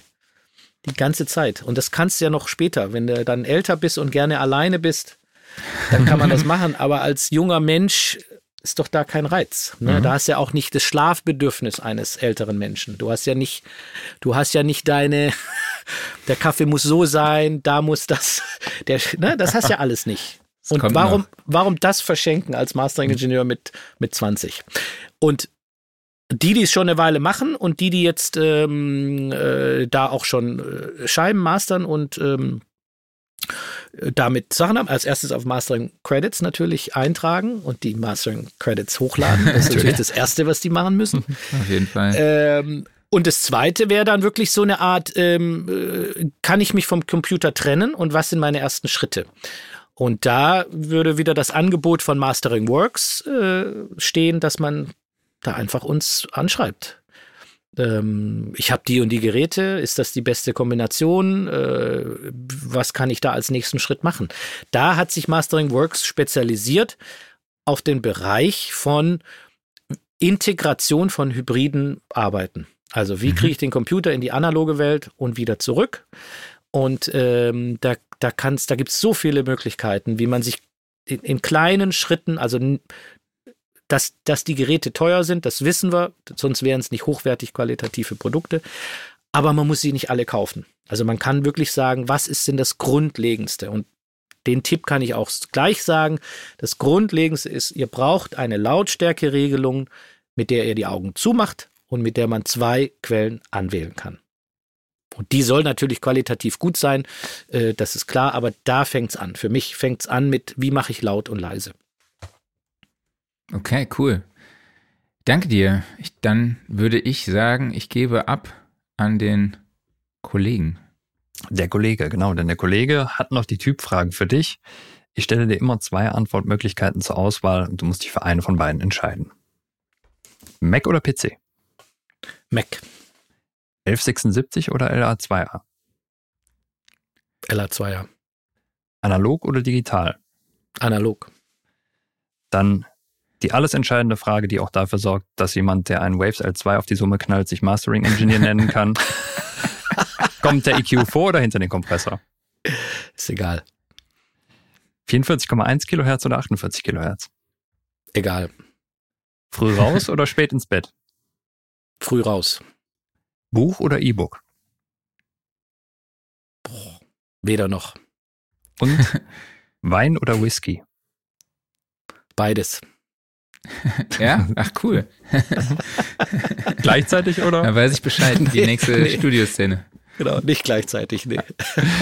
Alles klar. Danke dir. Cool. Dann kommen wir auch direkt zum Referenztrack. Wir haben eine Spotify-Playlist, die wir jede Woche mit neuen Tracks befüllen. Lieber Stefan, hast du einen Referenztrack, wo du sagst, der ist entweder besonders toll gemischt, gemastert, das Songwriting ist speziell, das Sounddesign ist besonders, egal welches Genre, egal welches Jahrzehnt? Den wollt ihr da aufnehmen? Ja. Wenn ich euch den jetzt sehen, ja, das ist äh, Glory Box, heißt das tatsächlich. Marty Stewart, glaube ich. Glory Box. Alles klar. Wird aufgenommen. Marc, was ähm, hast du ähm, dabei? Ja, ich habe Cake by the Ocean dabei von ah, Dance gut. aus dem Jahr 2015. Ist so 70s inspirierter Pop, RB, Dance, Disco Funk ist irgendwie alles drin, geht mit mhm. so einer groovigen Gitarre, Single Notes los. Dann kommen so Claps rein, äh, akustische super, Drums, ja. Funk-Gitarre. Es ist echt ziemlich cool. Der Gesang ist auch mega. Am Anfang so eine Kopfstimme. Dann auch später gibt's so Gangshouts. Es wirkt alles wirklich sehr ähm, homogen, sehr menschlich, sehr natürlich irgendwie, finde ich. Und der Bass spielt auch wirklich genau auf die groovige Gitarre. Äh, groovige Gitarre. Das finde ich echt ganz cool. Und besonders beeindruckend ist, äh, Strophe und Refrain ist einfach dasselbe. Also quasi cool. äh, vom, vom Arrangement her, also von der Akkordfolge her, sage ich jetzt einfach mal. Ähm, was ich dann noch ein paar Fun Facts habe ich rausgefunden. Geschrieben wurde der Song unter anderem von Joe Jonas, also von einem der Jonas Brothers. Das fand mhm. ich auch ganz witzig. Für mich ist ja letzte Woche auch eine Blase geplatzt, als ich herausgefunden habe, dass Harry Styles bei One Direction war. Habe ich das letzte Woche schon erzählt? Ich mhm, weiß es gar nicht. Habe ich letztes, also das wollte ich ja vielleicht nochmal erzählen. Genau, und äh, produziert wurde das Ganze auch unter anderem von Madman and Robin. Das fand ich auch ein super geiler Name, ein, ein schwedisches mhm. Songwriting-Duo. Genau, das ist, äh, also sie haben auch unter anderem schon mit Dua Lipa oder Taylor Swift zusammengearbeitet. Das ist mein Song, den ich diese Woche auf die Playlist packe. Sehr Klausi, was hast du dabei? Ja, ich habe den Song Running Wild von Airborne mit. Das ist der Titeltrack vom ersten Airborne-Album aus dem Jahr 2007. Und das war damals so ein Aha-Erlebnis, als ich den äh, das erste Mal im Musikfernsehen gehört und auch gesehen habe, weil es einfach so, das war nochmal so richtig Rock'n'Roll, rotzig. Und dann kam ja auch sehr schnell dieses Airborne sind die neuen ACDC oder die modernen ACDC. Und ich finde halt, okay. Äh, die komplette Platte ist halt einfach auch so produziert. Es ist einfach in your face, es ist rotzig, es ist leicht angezerrt und vor allen Dingen einfach Spielfreude und Bock darauf, jetzt einfach mal ein bisschen Gas zu geben. Okay, cool. Stefan, wir sind am Ende angelangt. Erzähl Super. doch mal, wo findet man dich äh, auf Social Media und so? Äh, am besten unter Stefan Heger oder Stefan Heger Mastering. Das ist eigentlich, so findet ihr mich Okay, cool. Ja, und die Websites packe ich euch auf jeden Fall. Genau. Die, und Mastering Works, da könnt ihr auch euch äh, informieren über Produkte und so weiter. Und da sind auch noch ein paar andere involviert. Also, wie gesagt, wir beantworten da gerne Fragen. Sehr Super. cool. Kein Thema. Stefan, vielen, vielen lieben Dank, dass du dir für uns die Zeit genommen hast. War Genau. Super total spannend, spannend. dich mal von der Seite oder mit dir mal über solche Sachen zu sprechen. Super. Ähm, hat Spaß gemacht. Dann danke euch. Ups, Mikrofon. Danke dir. Ciao. Danke dir. Ciao, mach's, Mach's gut. gut. Ciao. Ciao, ciao. Ja, super Typ, ne? Absolut, kann man nicht anders sagen. Ich war tatsächlich ein bisschen nervös, so, weil ich ihn schon, schon sehr lange kenne. Ähm, ich schätze ihn sehr, auch seine Meinung. Er ist auch so ein Mhm. bisschen Botschafter der Studioszene. Ja. Äh, hat äh, damals auch Mick Guzorski zur Studioszene geholt, natürlich auch durch den Kontakt zu, mit Guzorski Swist und so. Aber äh, schätze ihn sehr, ähm, habe einen riesen Respekt für seine Erfahrung und ist ein toller Typ auf jeden Fall. Total, ja. Ich durfte ihn ja auch dieses Jahr auf der Studioszene kennenlernen, fand ihn total sympathisch. Wir machen weiter mit einer Werbepause. Jawohl, lass mal werben.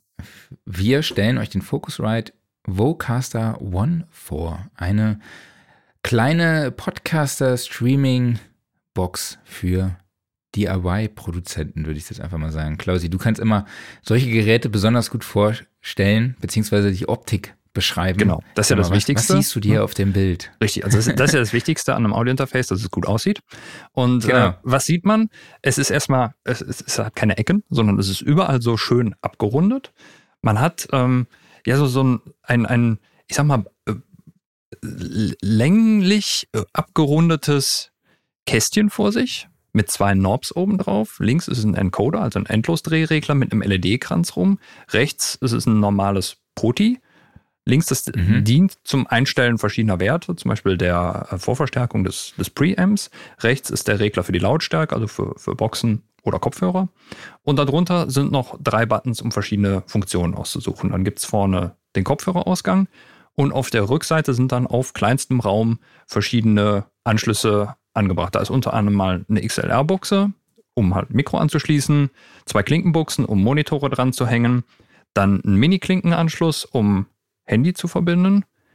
Ähm, Genau, also man hat, ist eine TRS-Verbindung, das heißt Richtig. eine bidirektionale Verbindung, heißt man kann dann halt einfach einen Anruf mit ins Gespräch äh, nehmen und halt beziehungsweise dann das auch aufnehmen. Genau. Dann noch ein, äh, einen weiteren Eingang in Form ebenfalls von einer Mini-Klinke, die ist hier so schön mit so einem Kamera-Icon beziffert, um halt beispielsweise ja, Kameraton reinzubringen oder irgendwas anderes auch. Dann gibt's äh, USB-C-Anschluss, Powerknopf, Kensington-Lock und noch eine, einen kleinen Knopf für die Vorverstärkung, äh, nicht für die Vorverstärkung, für die Phantomspeisung des, ähm, des Mic-Preamps. Und das war es eigentlich auch schon. Das Ganze ist in schwarz gehalten mit so einem dezenten rötlichen Kranz drumherum und so seitlich, das hat irgendwie so eine Marmoroptik, ne? so, so schwarz mit so Ja, weißgrauen Punkten. Das sieht sehr edel aus, finde ich. Ja, So. definitiv. Ja, und ist auch eine Software dabei mit einer, mit ein paar Routing-Möglichkeiten beziehungsweise Lautstärke. Gibt's, oder gibt's Shooting-Sachen? Das ist die Das große ist- Frage, aber so wie ich es verstanden habe, kann man es sich so ein bisschen zusammenrouten, weil es halt mehrere interne Kanäle gibt. Es gibt halt zwei verschiedene Loopback-Kanäle und dann eben kann man das dann irgendwie zusammenfassen zum, ähm, ja, um ein, eine Loopback-Funktion für ein Streaming ähm, zu benutzen, äh, zu, zusammenzufügen. Ich habe es selber jetzt nicht verwendet, aber äh, den genaueren Test davon kann man sich in der aktuellen Sound Recording-Ausgabe auch nochmal anschauen. Und ja, es ist äh, sehr übersichtlich vor allen Dingen gehalten. Also wenn man das jetzt mal vergleicht, ähm, klar, man hat natürlich hier auch wenige Ein- und Ausgänge, aber wenn man jetzt wirklich mal mit einem RME Total Mix vergleicht, wo man halt von den Funktionen erschlagen wird, ist das hier sehr fokussiert auf das, was es eigentlich soll. Und da sieht man Mhm. dann auch beispielsweise nochmal bebildert, was den drei Buttons auf der Oberfläche entspricht. Nämlich es gibt eine Autogain-Funktion für den Preamp. Das heißt also, man muss sich jetzt gar nicht mehr so genau selber einpegeln, sondern drückt auf Autogain, spricht eine Zeit lang rein und dann wird man grob eingepegelt. Es gibt eine Mute-Funktion. Und das dritte ist, es gibt eine Art, ja, ich nenne es jetzt mal äh, Klangverbesserer. Das ist eine Art, äh, sie nennen es einfach Enhance. Und das ist eine Kombination, glaube ich, aus EQing und Kompression, was dann auch entsprechend der Stimme automatisch eingestellt wird. Man hat dann auch nochmal die Genau. Auswahl zwischen vier verschiedenen Settings, in welche Richtung es ungefähr gehen soll. Aber es ist halt wirklich so auf einfache Bedienung ausgelegt. Ja, Loopback-Funktion finde ich immer gut. Ja. Bedeutet, man kann das Eingangssignal mit dem Wiedergabesignal des Rechners kombinieren und beides eben dann auch an die Streaming-Software übergeben. Das heißt, wenn man dann was in der DAW abspielt, wird es auch im Stream wiedergegeben, was oft immer so ein bisschen ein Problem ist. Es gibt da diverse Audio-Routing-Software dafür und das Ganze jetzt hier Also in äh, die eigene Software zu integrieren macht durchaus Sinn und finde ich immer super. Ähm, unser Autor Axel Latter hat als einziges Manko angegeben, dass es eine fixe Abtastrate von 48 Kilohertz gibt. Das ist ein bisschen schade. Ähm, plus sagt er aber einfache Handhabung, Autogain und Enhance-Funktionen finde er super und das kompakte Design und er findet, das Ganze hat eine sehr durchdachte Konnektivität. Kostet äh, Straßenpreis 220 Euro. Und wie du schon gesagt hast, Klausi, äh, in der aktuellen Sound Recording Ausgabe findet ihr den gesamten Test und weitere Infos natürlich auf www.focusrite.com. Jawohl. Ich würde sagen, Werbung Ende. Genau. So, jetzt können wir uns ein bisschen aufregen, ne? Aufreger der Woche. Hast, mhm. du, hast du was dabei? Ja, ich habe diese Woche wieder relativ viel Software installieren müssen, also Software im Sinne von Plugins, unter anderem halt auch, weil ich gerade verschiedene Sachen testen muss. Und was mich total nervt mittlerweile ist, wenn Hersteller einfach sämtliche Plugin-Formate in diesen Installer reinknallen und du kannst die nicht abwählen. So, mhm. ich habe nämlich festgestellt, äh, ein Beispiel nehme ich jetzt einfach jetzt mal, es tut mir leid an die Kollegen, aber äh, Softtube zum Beispiel so, die installieren halt auch gesagt. immer die AAX-Version mit. So, ich will aber kein AX, ich will einfach nur VST3 installieren, sonst gar nichts. Und ja, dann muss man dann halt immer mal wieder, wenn man Updates installiert oder ja, allgemein mal was getestet hat, muss man mal in den lokalen AX-Folder auf der Platte gehen und mal einfach mal manuell alles löschen, weil da sammeln sich halt gigabyteweise die Plugins an, obwohl man sie überhaupt nicht haben möchte. Und gerade wenn man halt sowas anbietet, meine, das machen ja inzwischen viele Hersteller, also nicht nur Softtube, sondern auch Native Instruments oder Arturia oder Waves und so weiter und so fort, wenn die alle so Auto-Installer haben für die Plugins, dann packt doch bitte in die Option rein, dass man sagen kann, okay, ich möchte nur VST3 oder ich möchte nur VST2 oder ARX oder was auch immer für ein Plugin-Format. Alle anderen interessieren mich nicht, bitte nicht mit installieren. Das finde ich super, dann muss man nämlich nicht mal selber sauber machen. Oder einfach ein Tool, was automatisch erkennt, welche Software man installiert hat und dann automatisch erkennt, welche Version man dann überhaupt braucht. So. Oder ich das bin nämlich einfach immer zu faul, das abzuwählen. Ich installiere einfach mal alles. Aber ich dachte, du hättest jetzt mal hochgerechnet, wie viel MB das dann wären, die man da unnötig auf seinem Rechner hat. Ja, also bei mir waren es mehrere Gigabyte. Ach echt? Mhm. Und das Krass. war nur AX. Mhm. Also ich habe äh, VST2 habe ich noch gar nicht aufgeräumt. Okay. Ja, ich habe heute mit dabei ähm, Arturia. Ich habe immer noch nicht meine Arturia-Software an den Start gekriegt, weil ich ja ein Update gemacht habe auf Monterey. Mhm. Ähm, das Witzige war, dass man, wenn man gegoogelt hat, ob man, ob Monterey schon verfügbar ist, äh, kompatibel ist zu Arturia, der neuen, ähm, wie, wie heißt das nochmal? Ich vergesse Arturia Collective. Äh, V-Collection. V-Collection, mhm. genau. Bei den ganzen Collections, die man hat, verliert man mhm. irgendwann den Überblick. Ja. Und ähm, genau, der Arturia V-Collection. Wenn man dann danach googelt, dann findet man immer noch Beiträge, wo dann halt wirklich steht, er ist noch nicht mit Monterey kompatibel. Mhm. Das war dann ein alter Beitrag. Es gibt dann mittlerweile auch schon einen neuen Beitrag, wo dann steht, ja, es ist mit Monterey kompatibel und ich würde den Support von Arturia einfach nur bitten, solche Meldung vielleicht dann runterzunehmen, wenn es ja. halt nicht mehr aktuell ist. Äh, ist. Ist ein bisschen irreführend, wenn man beides auf der Website findet. Das stimmt. Ähm, genau. Ähm, jetzt mittlerweile konnte ich die Arturia-Sachen dann auch jetzt installieren, weil es ja jetzt Monterey-kompatibel ist, aber meine Validierung in Logic schlägt immer noch fehl. Das heißt, äh, ich muss da noch ein bisschen recherchieren und ein bisschen rumprobieren, bis ich das Zeug endlich wieder an den Start kriege. Hast du mal QS Problem aufgemacht? ist, also was, was sagt das dazu? Ja, das ist ein guter Tipp. Das guter Tipp. Ja, gute Sache. Ich habe es nämlich Werde nur mitgekriegt. Ich ja, mal probieren. Ja, bei den Kollegen von UJAM, wenn wir da ähm, Plugins entwickelt haben, Logic ist immer ein Spezialfall. Also dein ähm, Plugin kann auf allen Hosts laufen, in Logic läuft es nicht. Okay. Weil die Validierung ja, fehlschlägt. Also das ist da sehr eigen. Und das Problem ist halt, dass ich in 90% meiner Sessions halt immer Arturia-Kram drin habe. Das heißt, ich kann ja, an 90% meiner Sessions aktuell nicht arbeiten, nur die, die ich schon runtergebounced habe, wo ich dann irgendwann hingegangen bin und die MIDI-Files dann halt doch irgendwann mal als äh, Audiospur gebounced habe. Mhm. Ähm, genau. Hast du einen Workflow der Woche? Habe ich. Ja, du hast ja übrigens äh, groß den Begriff Black Friday schon stehen. Ähm, Müssen wir nächste Woche, glaube ich, mal drüber reden, ne? was da wieder so alles geht. Der ist ja bald, am 27. Oder ja, so, richtig. Ne? Also so in dem Dreh. Wir haben noch äh, eine Woche Zeit. Ne, 26. Nee, 25. 25. 25 ja, zählen wir noch ein bisschen 25. zurück, dann kommen wir richtig an, ne? Genau. genau. Aber ich meine, es gibt ja schon mehr als genug Angebote jetzt und kriegt wahrscheinlich auch jeder mit, aber vielleicht können wir ja für nächste Woche noch mal ein paar Sachen raussuchen. Workflow der Woche, ja. Ich habe jetzt mal, ich habe vor einiger Zeit schon mal über Syncovery erzählt. Das ist mein persönliches so Backup-Tool. Und ich habe jetzt mal auf Version 10 abgedatet, weil die da so ein paar kleine, schöne Neuerungen eingebaut haben. Ich weiß, die Version 10 ist, ist jetzt nicht, glaube ich, direkt neu rausgekommen, ist schon ein bisschen was her. Aber sie haben jetzt mittlerweile endlich die Funktion eingebaut, was ich total geil finde, dass du ähm, du legst ja immer für einzelne Backup-Szenarien so, so verschiedene Jobs an. Also, dass du sagst zum Beispiel hier diesen Projektordner, also ich sage jetzt zum Beispiel mal der Ordner, wo alle meine Cubase-Sessions drin sind, den möchte ich halt nach dahin backuppen. So.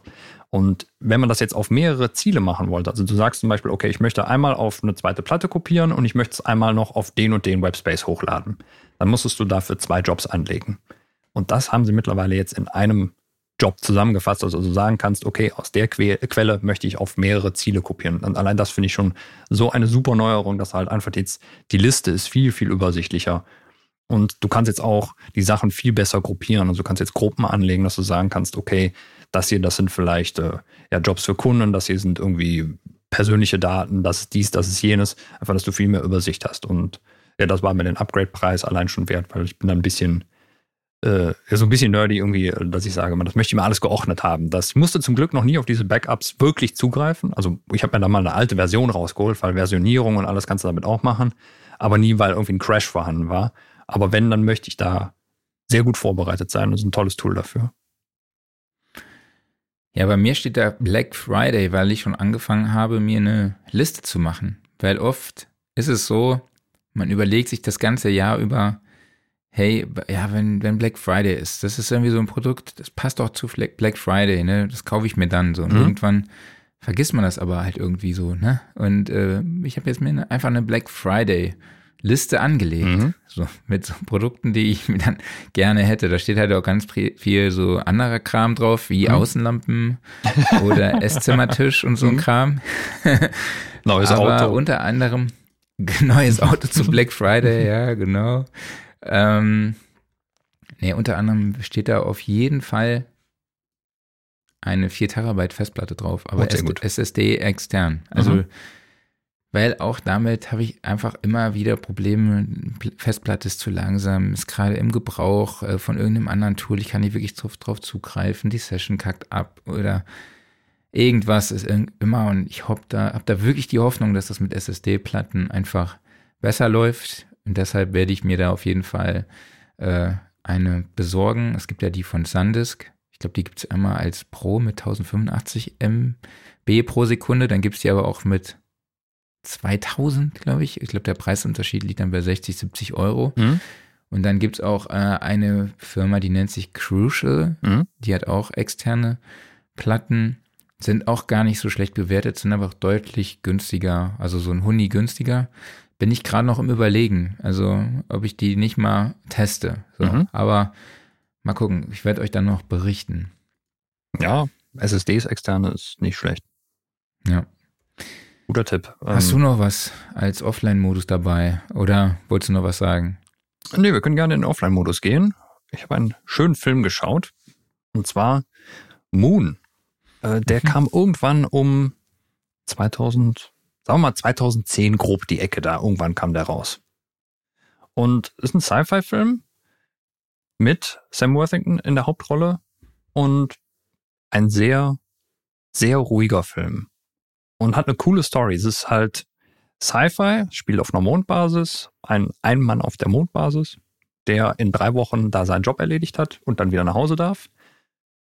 Ja, und warum der nicht nach Hause kann, äh, das stellt sich dann halt im Laufe des Films heraus. Aber es geht mal nicht um böse Außerirdische oder sonst irgendwas, sondern es ist einfach eine, mal eine andere coole Story. Lohnt sich anzugucken. Kann man mhm. gerade auf Amazon Prime gucken.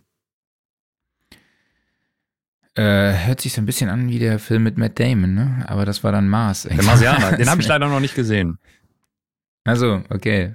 Klingt nur irgendwie, ja, wir sind halt nicht auf dem Mond, sondern auf dem beziehungsweise umgekehrt. Wir sind halt nicht wie Matt Damon auf dem Mars, sondern auf dem Mond. Ja, also äh, ich kenne grob die Story von Marsianer, also so ist es nicht. Okay, er ist da nicht gestrandet, sondern der ist schon da und hat halt dann irgendwann sein, eigentlich seinen Job beendet und soll dann nach Hause, aber das passiert dann halt nicht. Machen wir weiter, Gear Corner. Ja. Es gibt ein neues Rode NT USB. Genau. Du, du, du, hast keinen Offline-Modus oder?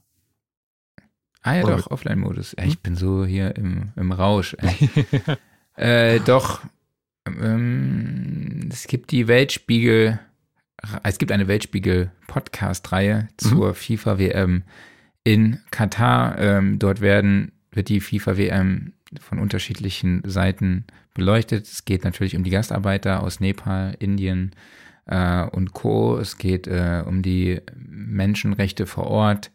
Ähm, und es geht natürlich auch um äh, Gleichberechtigung und, und, und. Es ist wirklich äh, eine sehr, sehr interessante Podcast-Reihe, die mich sehr beschäftigt, weil ich natürlich auch ein großer Fußballfan bin ähm, und immer noch sehr zwiegespalten bin, ob ich die, Fu ob ich die Fußball-Weltmeisterschaft mir in diesem Jahr anschaue mhm. oder in welcher Form ich mir sie anschaue. Wollte ähm, ich gerade gefragt haben. Genau. Ähm, ich habe mich dazu entschlossen, die deutschen Spiele zu schauen, weil ich das Spiel einfach zu sehr liebe, mhm. weil äh, es bestimmt auch in Katar Menschen gibt, die das Spiel lieben, äh, die es vielleicht auch verdient haben, dass solche, solch ein Event bei ihnen im Land ist. Aber man muss halt auch sagen, klar, ähm, es ist jetzt nicht das fußballbegeisterte Land der Welt. So, ne? Ich meine, das Land ist kleiner als Schleswig-Holstein. Es gibt acht Stadien, die danach die neu gebaut wurden, kann man sich ungefähr denken, was danach mit diesen Stadien passiert und so. Und klar, es ist, die FIFA dreht das alles als Nachhaltigkeits-WM und Co. Mm, klar. Aber dazu müsst ihr euch den hm. Podcast anhören oder die Dokus anschauen. Ne? Ähm, aber ich habe mich dann doch dazu entschieden, die deutschen Spiele anzuschauen und hoffe auch sehr darauf, dass eben die Nationen und die Mannschaften hingehen und auch diese Plattform äh, mit dieser Aufmerksamkeit nutzen, um sich ein, ein, also einfach für die Menschenrechte einzusetzen und das als auch, als, auch als Instrument dann eben nutzen. Ja, ich hoffe einfach, dass das halt jetzt so ein, das findet halt jetzt statt, ne? Aber ich hoffe, das sollte irgendwie sowas in der Art nochmal angedacht werden, dass man da mal ganz schnell vorher auf die Bremse tritt. Genau. Ähm, machen wir weiter jetzt ja, mit dem Gear Corner. Erstmal ein bisschen Gear Corner. So. Neu. Ich hab's ja schon gesagt. Aus dem Hause Road das NT-USB Plus. Nachfolger vom NT-USB. Und es gibt ein paar Neuerungen da drin. Technischer Art zum Beispiel. Sehr, sehr schön. Sie haben jetzt da ihren Revolution Preamp, der unter anderem jetzt auch im neuen Roadcaster drin ist. Ähm, ja, getestet in der kommenden Ausgabe. Äh, der ist übrigens wirklich sehr rauscharm, also auch so wie sie das versprechen. Tolles Ding. Ähm, haben sie drin verbaut. Und die Auflösung des Dings geht jetzt bis 24-Bit hoch. Vorher waren da diese ominösen 16-Bit-Wandler drin, die irgendwie in sehr, sehr vielen von diesen USB-Mikrofonen drin verbaut sind. Ich weiß nicht, ob das immer irgendwie derselbe Wandler ist, den sie da reinklatschen oder warum auch immer. Also warum im Zeitalter, wo irgendwie seit, keine Ahnung, 20 Jahren 24-Bit-Aufnahmen Standard sind oder sowas, warum da immer noch 16-Bit-Wandler drin sind. Aber ist jetzt halt drin. Also Auflösung 24 Bit äh, und maximal 48 Kilohertz. Ich, Dann, ist es maximal? So wie ich das verstanden habe, ist es maximal, ja. Hm? Okay, aber es gibt auch 44.1. Das weiß ich nicht. Ähm, Wissen wir nicht. Steht also wenn nicht. das so ist, was ich mir vorstellen kann, wie beim Roadcaster, also da, dass die auf derselben Software aufsetzen, dann ist, dann glaub, ist es nicht möglich. So. Dann ist es nämlich fix 48 Kilohertz. Ich glaube auch, dass ja. es fix ist. Genau. Finde ich bei einem USB-Mikrofon jetzt noch nicht mal so schlimm weil ja, das benutzt du halt in der Regel für sowas, ne? Und jetzt nicht noch irgendwie als großes Audio-Interface oder sowas und brauchst dann nochmal vielleicht 44.1 oder sowas. Ja, bisschen schade ist es natürlich trotzdem. Was sie allerdings gemacht haben, ist, es gibt jetzt die äh, direkte Anbindung an ihre eigene Software, Road Central und, äh, ach, wie heißt die zweite denn? Ich vergesse es immer wieder. Ähm, fällt mir gleich wieder ein. Und sie haben da auch ihre beliebten Apex-Effekte mit eingebaut, also Oral Exciter, Big Bottom sowie ähm, ein Kompressor, ein neues Gate, Hochpassfilter. Und ich vermute auch hier, dass da eigentlich dieselbe Chain oder eine sehr ähnliche Chain wie im Roadcaster drin ist. Falls ja, die hat auch da sehr, sehr gut funktioniert. Und auch so automatische Einstellungen, dass sich das halt äh, entsprechend an dich anpasst oder sowas, das war da sehr, sehr zufriedenstellend. Also ich denke auch, ich meine, Road-Mikros oder sowas vom Klang her sind die sowieso sehr ordentlich.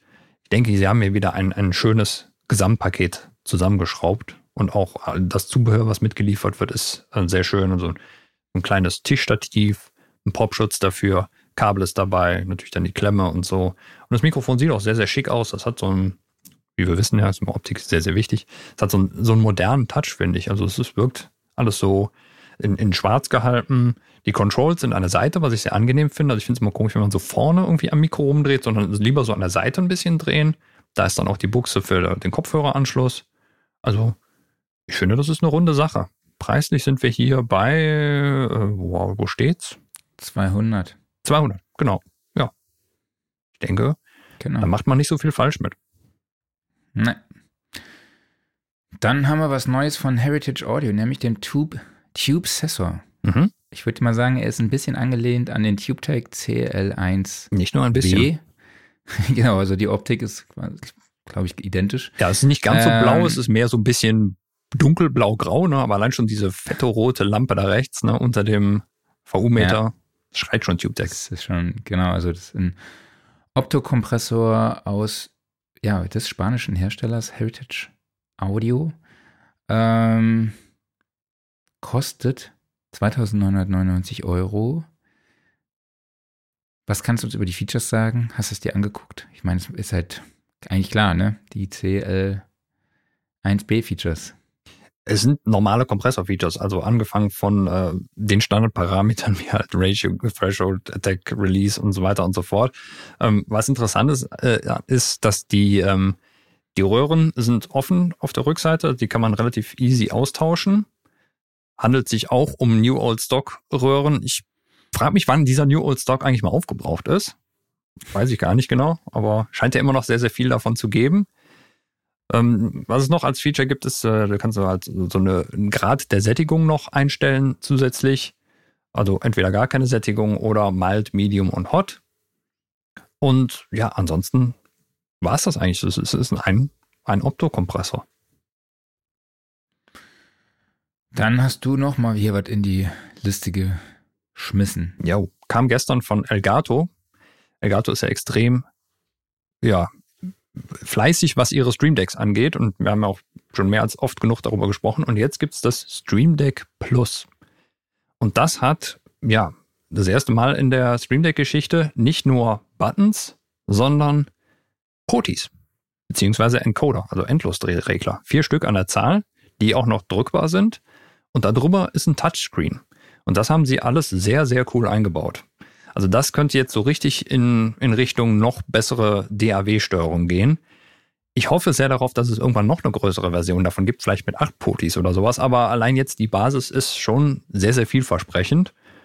Denn sie haben das so gelöst, dass dieser Touchscreen darüber, also über den Potis, der zeigt erstmal den Wert des Potis an, was schon mal sehr gut ist, auch mit Beschriftung und allem.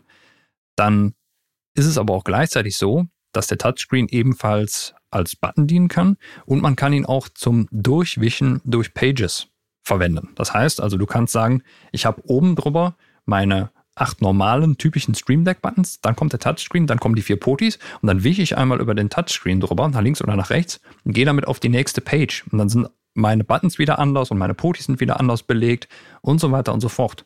Ich kann auch zum Beispiel hingehen und sagen, wenn ich jetzt mit meinem Poti irgendwie einen gewissen, ja, typischen Parameter fernsteuere, dann kann ich zum Beispiel auf dem Touchscreen, auf dem passenden Feld über dem Poti, einfach meinen Finger mal eine Zeit lang parken und damit auch eine Funktion auslösen. Und springt beispielsweise der Parameter wieder auf seinen Default-Wert zurück.